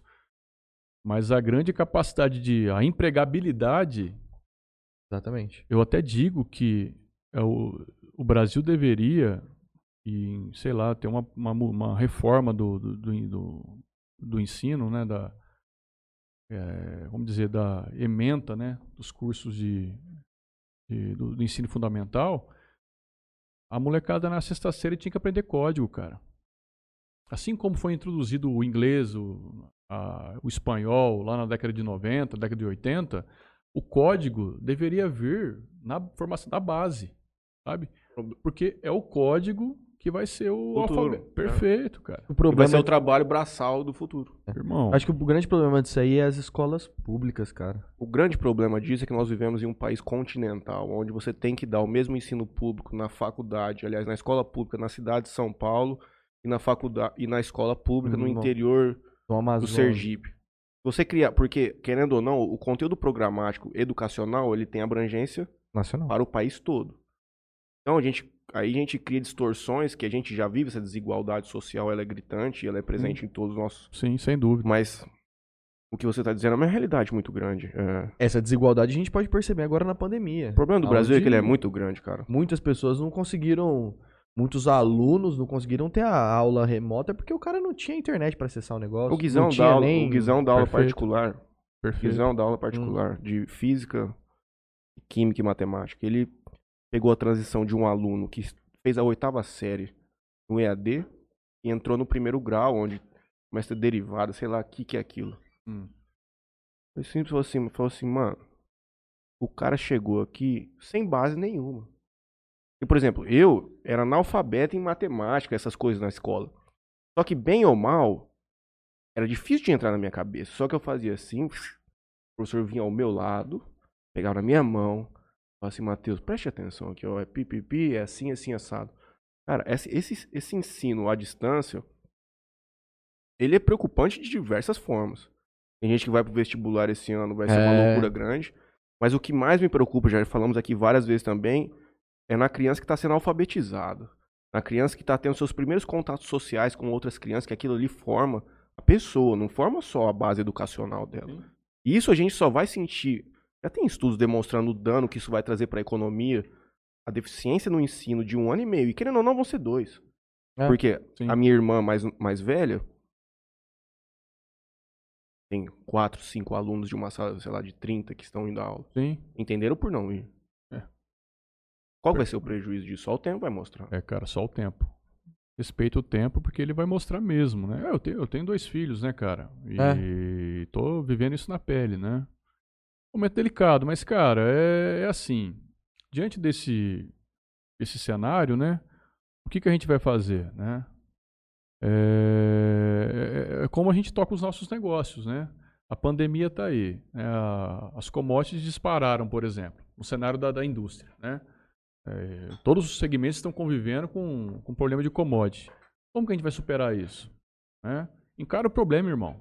É, Se e- adapta e e vai pra vem frente. com solução, é Uhum. isso. Então o prejuízo está aí. Dois anos de pandemia, molecada em casa. Como que a gente vai sanear esses próximos, é, esse legado da pandemia com essa molecada, né? Acho que tivesse essa postura, né? Eu acho que a solução viria mais rápido, né? Por isso que se reclama tanto do, do, do público, né? Dessa letargia em reconhecer os problemas e aplicar as devidas soluções. Mas eu também entendo o limite do agente público. Né? Sim. Porque, cara, é uma loucura ser executivo no Brasil, é uma loucura, né? É difícil de ser um executivo no Brasil. Razão Agora, da segurança jurídica, volta naquilo que nós falamos perfeito. Tudo, não pode fazer, não pode, não pode, não pode. Então, esse debate aí, essas consequências, eu acho que vão ser medidas só no, no decorrer do tempo mesmo, Matheus. Eu tenho uma última pergunta. E volta a uma das primeiras coisas que você falou aqui conosco hoje, que foi a importância do ensino público na sua vida, especialmente na questão de diversificar, de diversificar, Muito legal. diversificação com as pessoas que você conviveu. Eu vivi muito isso também no Mackenzie. Sim. Mas por um motivo diferente, porque eu vivi num, num período de FIES, todo mundo conseguia pegar. Ok. Então, o aluno, ele, Entrava, né? independentemente, ele tinha dois caminhos. ProUni e FIES, ele podia ir pelos dois lados, ele não pagava nem um centavo na faculdade. Sim. Eu falei isso pro meu avô hoje. Falei assim, olha, eles brincam comigo que os alunos do Mackenzie se tornaram pessoas. Eu não vou nem comentar, mas eu digo pra ele assim, ó, pra mim foi uma alegria muito grande, porque se eu tivesse ficado aqui, Uhum. não ter vivido aquela realidade, eu não teria visto o mundo de uma outra maneira, eu teria ficado numa bolha onde eu entenderia que a realidade é essa e eu seria uma pessoa completamente distinta. Como você enxerga a necessidade do fomento do agente público na formação de pessoas, ainda mais agora que você vê o tanto que te faz bem os funcionários da FATEC. O tanto que é importante você ter um fomento do público para colocar aluno numa faculdade.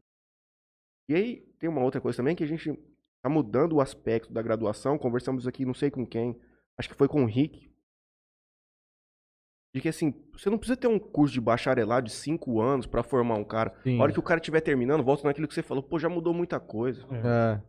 Complicado. Cara, eu acho que a missão, com a carga tributária que nós temos, de 40% do, do PIB, é o Brasil tem que fornecer educação de qualidade. Ou diminuir a carga tributária e fala, o dinheiro e faz o que você quer, e se manter nesse patamar, cara, nós temos que exigir mais FATECs, né? Cada vez mais, com mais cursos, com mais qualificação, para poder eh, justificar tamanho peso. O Hum. primeiro ponto é esse. Agora, eu assim, eu sou um pouco cético com relação a essa a colocar essa conta no Estado. A única coisa que me leva a entender assim é o imposto, a alta carga tributária. Eu preferia a desoneração e cada um tomar sua decisão e correr atrás do seu e resolver os seus Seus problemas, problemas. né? Mas esse cenário não é um, não- acho que não é execuível, não, não, Hoje foi votado um projeto na Câmara. não entendo isso como uma realidade para nós, né? Agora é muito satisfatório poder ter, né, uma, uma instituição como a FATEC, a ETEC, enfim, é, IEP, O IEP, é verdade. é, A coalhada já de é, novo. sim, formando pessoas. A própria Unijares, que tem uma, uma tradição Sim. gigantesca aqui na região, né? Bacana ter essa estrutura educacional em Jales, né? Mas eu gostaria que isso fosse um pouco desvinculado da obrigação do público, Hoje sabe? ia acontecer uma votação, eu nem vi como ela sucedeu, de uma, uma espécie de uma reforma trabalhista que pautaram hoje, criando um novo regime de trabalho onde a pessoa seria contratada sem tipo de registro, recolhimento previdenciário, férias e décimo terceiro. A discussão que existe é, porra, eu vou perder todas essas garantias. Do outro lado, olha, mas ao invés de eu dar o dinheiro para o Estado, eu vou dar para o funcionário. Aí o outro lado volta assim, mas quem diz que o empresariado vai fornecer essa fatia que ele está tirando, sendo desonerado do Estado, e ela vai retornar para o bolso? Então, cara, é, é, o- a sociedade atual é muito complexa, é muito difícil de ser resolvida. É tipo, depende- isso aí é o PJ. É É quase a pejotização. É. É a pejotização. E isso aí, em muitas áreas, já é realidade. Sim. Isso em muitas áreas já é realidade. A área de publicidade é realidade. O PJ é realidade. Uhum. Hoje, Mas lugar você- nenhum quer mais contratar Sim. CLT. Mas você não chegou a viver essa transformação do seletista pro PJ no- na Não, publicidade, né? não- não Quando você che- chegou já era Já- pejotizado. não, quando eu cheguei era CLT. Quando Uhum. eu cheguei era CLT. Só que isso na minha época de estágio e já entrar como um CLT. Uhum. Quando eu morava em São Paulo. Quando eu voltei, quando começou esse lance da, da pandemia, de home office e tudo mais, os caras falaram assim: opa, pra quê? Eu vou pagar tudo isso de encargo, tudo isso. Eu gasto dinheiro e dinheiro aqui pra manter escritório e tudo mais, sendo que eu posso mandar o cara pra casa, aumentar o salário do, do meu colaborador, aonde ele vai vir trabalhar com uma felicidade maior, ele vai estar mais disposto a trabalhar, eu pago um PJ pra ele. E aí, quem tá no- do lado do, do, do trabalhador vai assim, pô, realmente, eu prefiro ganhar um pouco mais do que ficar nesse lance do CLT, que ainda tem alguns lugares, a maioria não, mas tem alguns lugares que ainda te paga férias e décimo terceiro Uhum. certinho. Não é realmente aquele PJ que você vai trabalhar, você vai pagar e você não tem férias em décimo O terceiro. problema do tributário do Brasil seria até um, interessante trazer dois advogados especialistas aqui um dia, que aqui a gente tem um fenômeno que chama-se bitributação. Você é tributado quando recebe o salário e você é tributado quando consome. Você vai até o mercado, você paga novamente um tipo de imposto. Mas isso é história também. pra uma É, coisa- é que eu ia falar pra vocês. É, eu acho que isso esse aí. tema aí, Entrar cara... nisso ó, aí, a gente não sai nunca. É, é um... Nossa, é complicado. Lê os últimos comentários e que eu vou pegar o, o kit lá pra mostrar pro pessoal. Acontecer. Opa.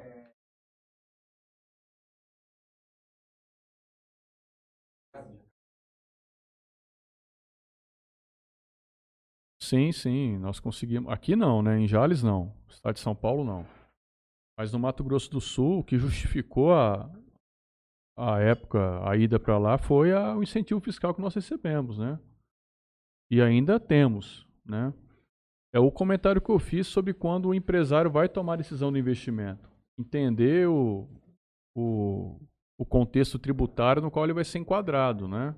Já eles viveu essa realidade com uma decisão grande de uma empresa aqui, que é a Alfa, que foi para a Urânia. Perfeito. Então, detalhes às vezes era um ajuste pequeno ali que poderia ter mantido a, a Alfa em Jales, né? Mas é questão de vontade política, sabe? Nós enfrentamos isso, né, no nosso processo lá, né? Mas é uma gratidão enorme hoje estar em Cacilândia. Meu pai mora lá, vive lá, Foi pra lá? tem amigos lá. É, enfim, nossa equipe lá, gratidão eterna por todos os nossos colaboradores, cara. Quase arrebentei a cesta, puta que pariu. Então, assim, tá realizado, gente? sabe? Aqui é o seguinte, nós vamos abrir um sorteio amanhã na nossa página do Instagram. Sigam a, a Bebida Saborá aqui na página, também o Interior Cast. Comente, marque dois amigos, Juninho. Marque um amigo por post, dois amigos por Marque post. dois amigos, tem que seguir a Bebida Sabor aqui e Interior Cash. Amanhã a gente vai soltar uma artezinha lá pra pro pessoal ver certinho as Entregamos em regras. qualquer lugar do Brasil e do mundo. Beleza. O cara ganhar da Jamaica, nós vamos mandar, dar um jeito de levar. Guilhermão lá. mandou tá bem. Parabéns, hein, Guilherme? Rapaz, que peso. Exato. Nossa senhora. É. Rapaz do céu. Podia valer mais, né? é, velho, tem alguns quilinhos aí, hein? Põe mais pra trás. Deixa aqui, ó, perto na frente da TV, ó, pronto. É, moçada, você quer... Vai ver esse rapaz. Ah, que, que aula que é, rapaz? Eu tô precisando é aprender mais um pouquinho, cara. Porque senão esse Porsche não vai vir, não, velho. Vamos, vamos- ler uns. Vou fazer igual os caras da CPI fazem. Ah, Sem mais, sem mais perguntas, excelência. satisfeito. Satisfeito. Vamos ler os últimos comentários aí, vamos. Vamos. Deixa eu ver onde eu parei. Gente, a pergunta Pipipi. Aline Terres, ele é bonito e competente. É. Realmente, olha Você só. viu? Fala tu, já passei pro Guilherme, tô, tô aguardando a resposta agora. O Guilherme vai dar uma atenção pro podcast de de Cacilândia. Tem que manjar, né, pai? Fala, bebê, Guilherme. Fala tu, eu disse pra você que te daria retorno até o final dessa semana. Calma, emoção, segura aí, patrão. Nildo Santos, que, qual o maior desafio pro empresário brasileiro hoje? Concorrência, fisco, mão de obra qualificada? Fisco, Isso. É. fisco. ser- Tributo, patrão. Concorrência não só ajuda. Caroline faz, o que, que você aplica o milagre da manhã na sua rotina? Se sim, como é? Não serve daí porrada? Eu não sei qual que é o milagre da manhã. Não, cara, não. Não, não aplico milagre. É, justamente, eu não. Franley Pai nos alertando que meu microfone estava baixo. Tentamos resolver aqui. Cleiton Vila top. Fala bonito aí, Kiko Mineiro. Ô, Mineirão. Sabor aqui. Ih, mandou aqui um monstro aqui. Tô reproduzindo aqui conforme tá escrito. Nossa. Vou fazer o quê? Nosso supervisor lá tá lá em Minas Gerais hoje, lá, no, no Prata. Abraço, Mineiro. Alan Vinícius de Paula mandando um comentário que é o que nos alegra muito faz a gente continuar com muita força aqui. Parabéns pelo bate-papo. Muito bacana e instrutivo. Valeu. Parabéns a todos. É o que a gente sempre diz aqui, são esses níveis de. É o que eu falo, o povo fala assim, pô, vocês são uns loucos, vocês ficam bêbados demais. Mas olha o conteúdo que nós entregamos, Juninho. Não.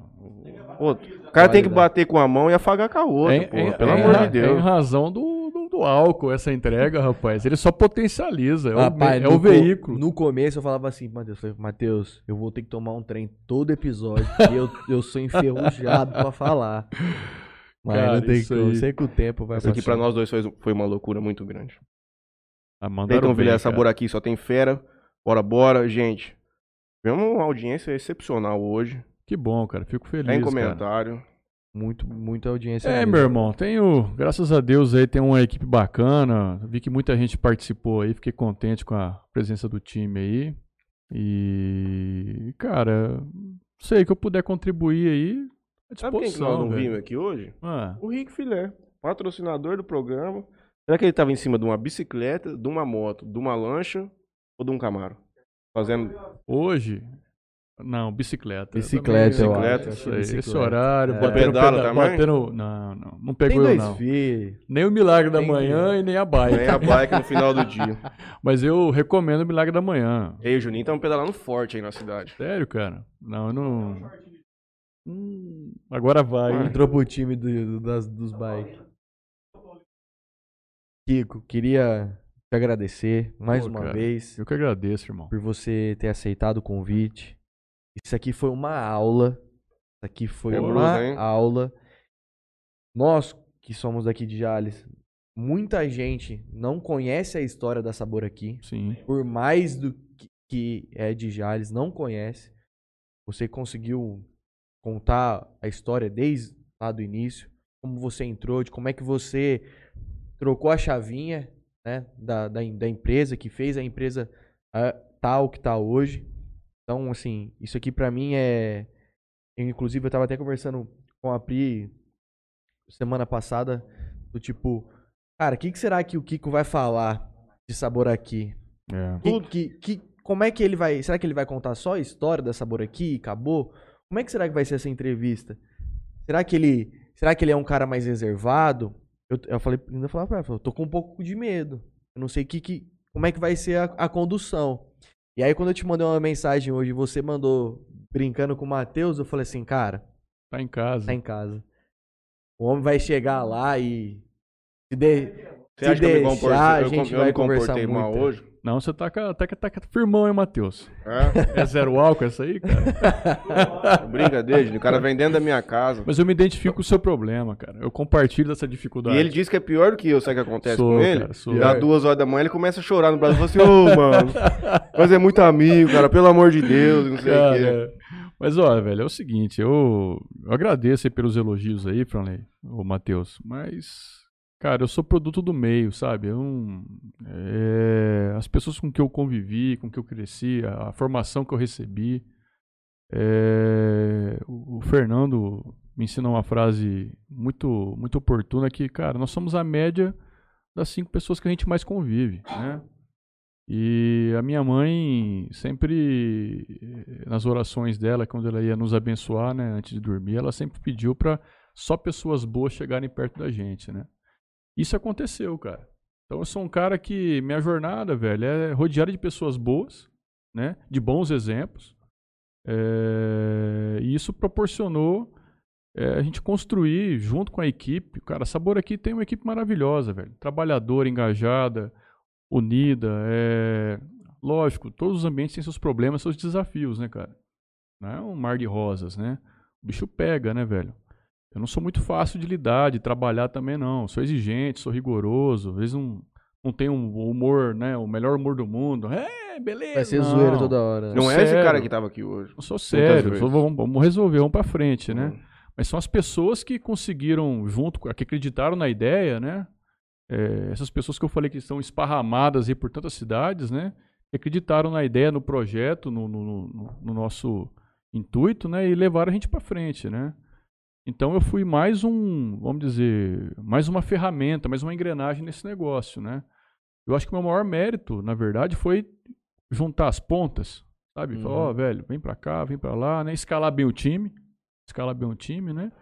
E proporcionar a gente estar onde chegou aí e ter condições de almejar mais crescimento. O que é mais legal de tudo isso é se você chegar lá no topo e falar, cara, tem mais uma subidinha ainda, dá pra ir, dá pra ir Dá mais, pra ir, né? dá pra ir. E dá pra ir, nós vamos ir, cara.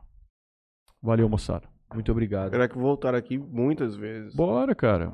O eh, Depois que eu. Depois Será que nós vamos ser convidados 2030 pra ver a quarta fábrica abrindo lá em Tumbiara, Juninho? Aí vamos- Tumbiara. Meu pai foi, abriu a porteira pra imprensa de Alesenha e nós vamos lá dar continuidade nesse projeto Vamos. Mágico. Ah, Verdade. demorou. É, por que não Fizemos? Não churrasco pra entendi. Laura Lima, que nem carne Que nem come. carne. Ah, Que tá vacilação. Deram esse vacilo, Que cara. vacilação, que vacilação. Não como carne. Não tem, uma, não tem uma abobrinha aí, não, Deixa eu pô. ver se tem algum. Quem veio com aquele Ah, queijo, não, inclusive? Eu tô sem moral. trouxe de hein? casa. Você é monstro demais, né? Trouxe até o Guaraná, faltou a picanha, pô. Fernando Nogarini nos acompanhou do começo ao fim. Sensacional, rapaziada. 2022 22 o Porsche vem. Rapaz, é que subiu muito. Eu vi o cara da Nossa, Consult tá falando louco. hoje, vendeu um Targa 2013. Na época ele vendeu por 380, 2013. 520 Um agora. Boxer, 718, perdão. Hum. Em 2013 ele vendeu por 370. O mesmo carro hoje vale 420. Ele vendeu o carro em 2017. Não, eu, eu me divirto com meu primo, né, cara? O, o Zé Pedro Venturini Júnior, né? Ele tava focado num- numa Corvette em 2014, né? Tava, o sonho dele era a Corvette 450 mil, né? Hoje a Corvette 2014 vale 650. É falei, louco, cara. Que isso. falei, "Ê, primo, foi embora, hein? Essa você não, Cara, nem ganhou dinheiro. essa Com... você não pega mais, não. O cara ganhou dinheiro com carro usado. Foi o melhor investimento da, da história. O cara comprou o carro, usou e tá vendendo com uma rentabilidade de 50%, cara. Ah, Ah. não, o que que é É isso? bizarro, não? Não, a Porsche tá foda, velho. É assunto para um outro episódio também. Eu gostaria de agradecer a todo mundo que nos acompanhou aqui até agora. Foi uma audiência espetacular. Valeu, gente. Agradeço Obrigado, ao senhor viu? que esteve aqui hoje. Realmente uma profundidade de conhecimento muito grande. Obrigado, senhor Matheus. Estamos à disposição. Sempre que Agradeço. precisar. Peço desculpa por qualquer coisa. Ah, Que isso, Tamo junto aí. Vai. Leonardo, obrigado. Obrigado, Leno, nosso garçom aqui mais um dia. Garçom e companheiro. Importante.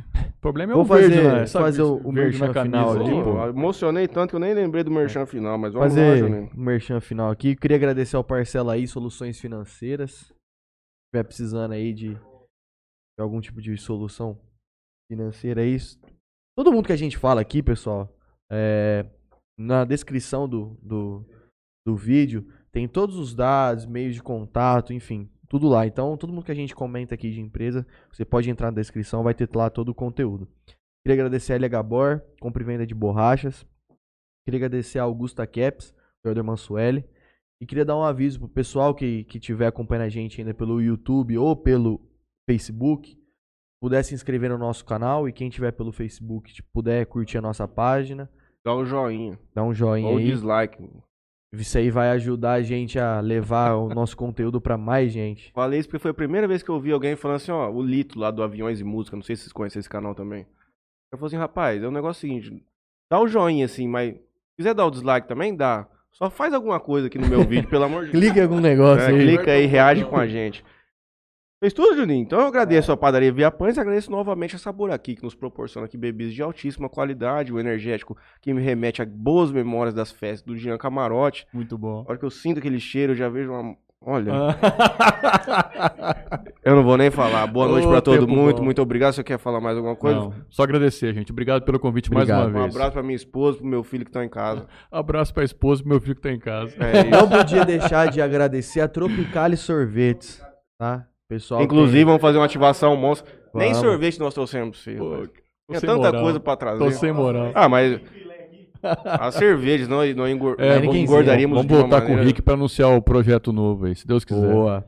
Valeu, pessoal. Fazer um um, abraço. um, um, um trio aqui. Verdade. Henrique Filete, Fernando Fernando Nogarini. Bora. Nossa. Tamo Tá junto. bom, mas lá no estúdio novo, que aí vai ter o espaço. Nossa, pelo amor de Deus, não vou falar do estúdio novo. que Não, não fala. Deixa em off, deixa em off. Dá spoiler não. Valeu. Valeu, gente. moçada. Um abraço.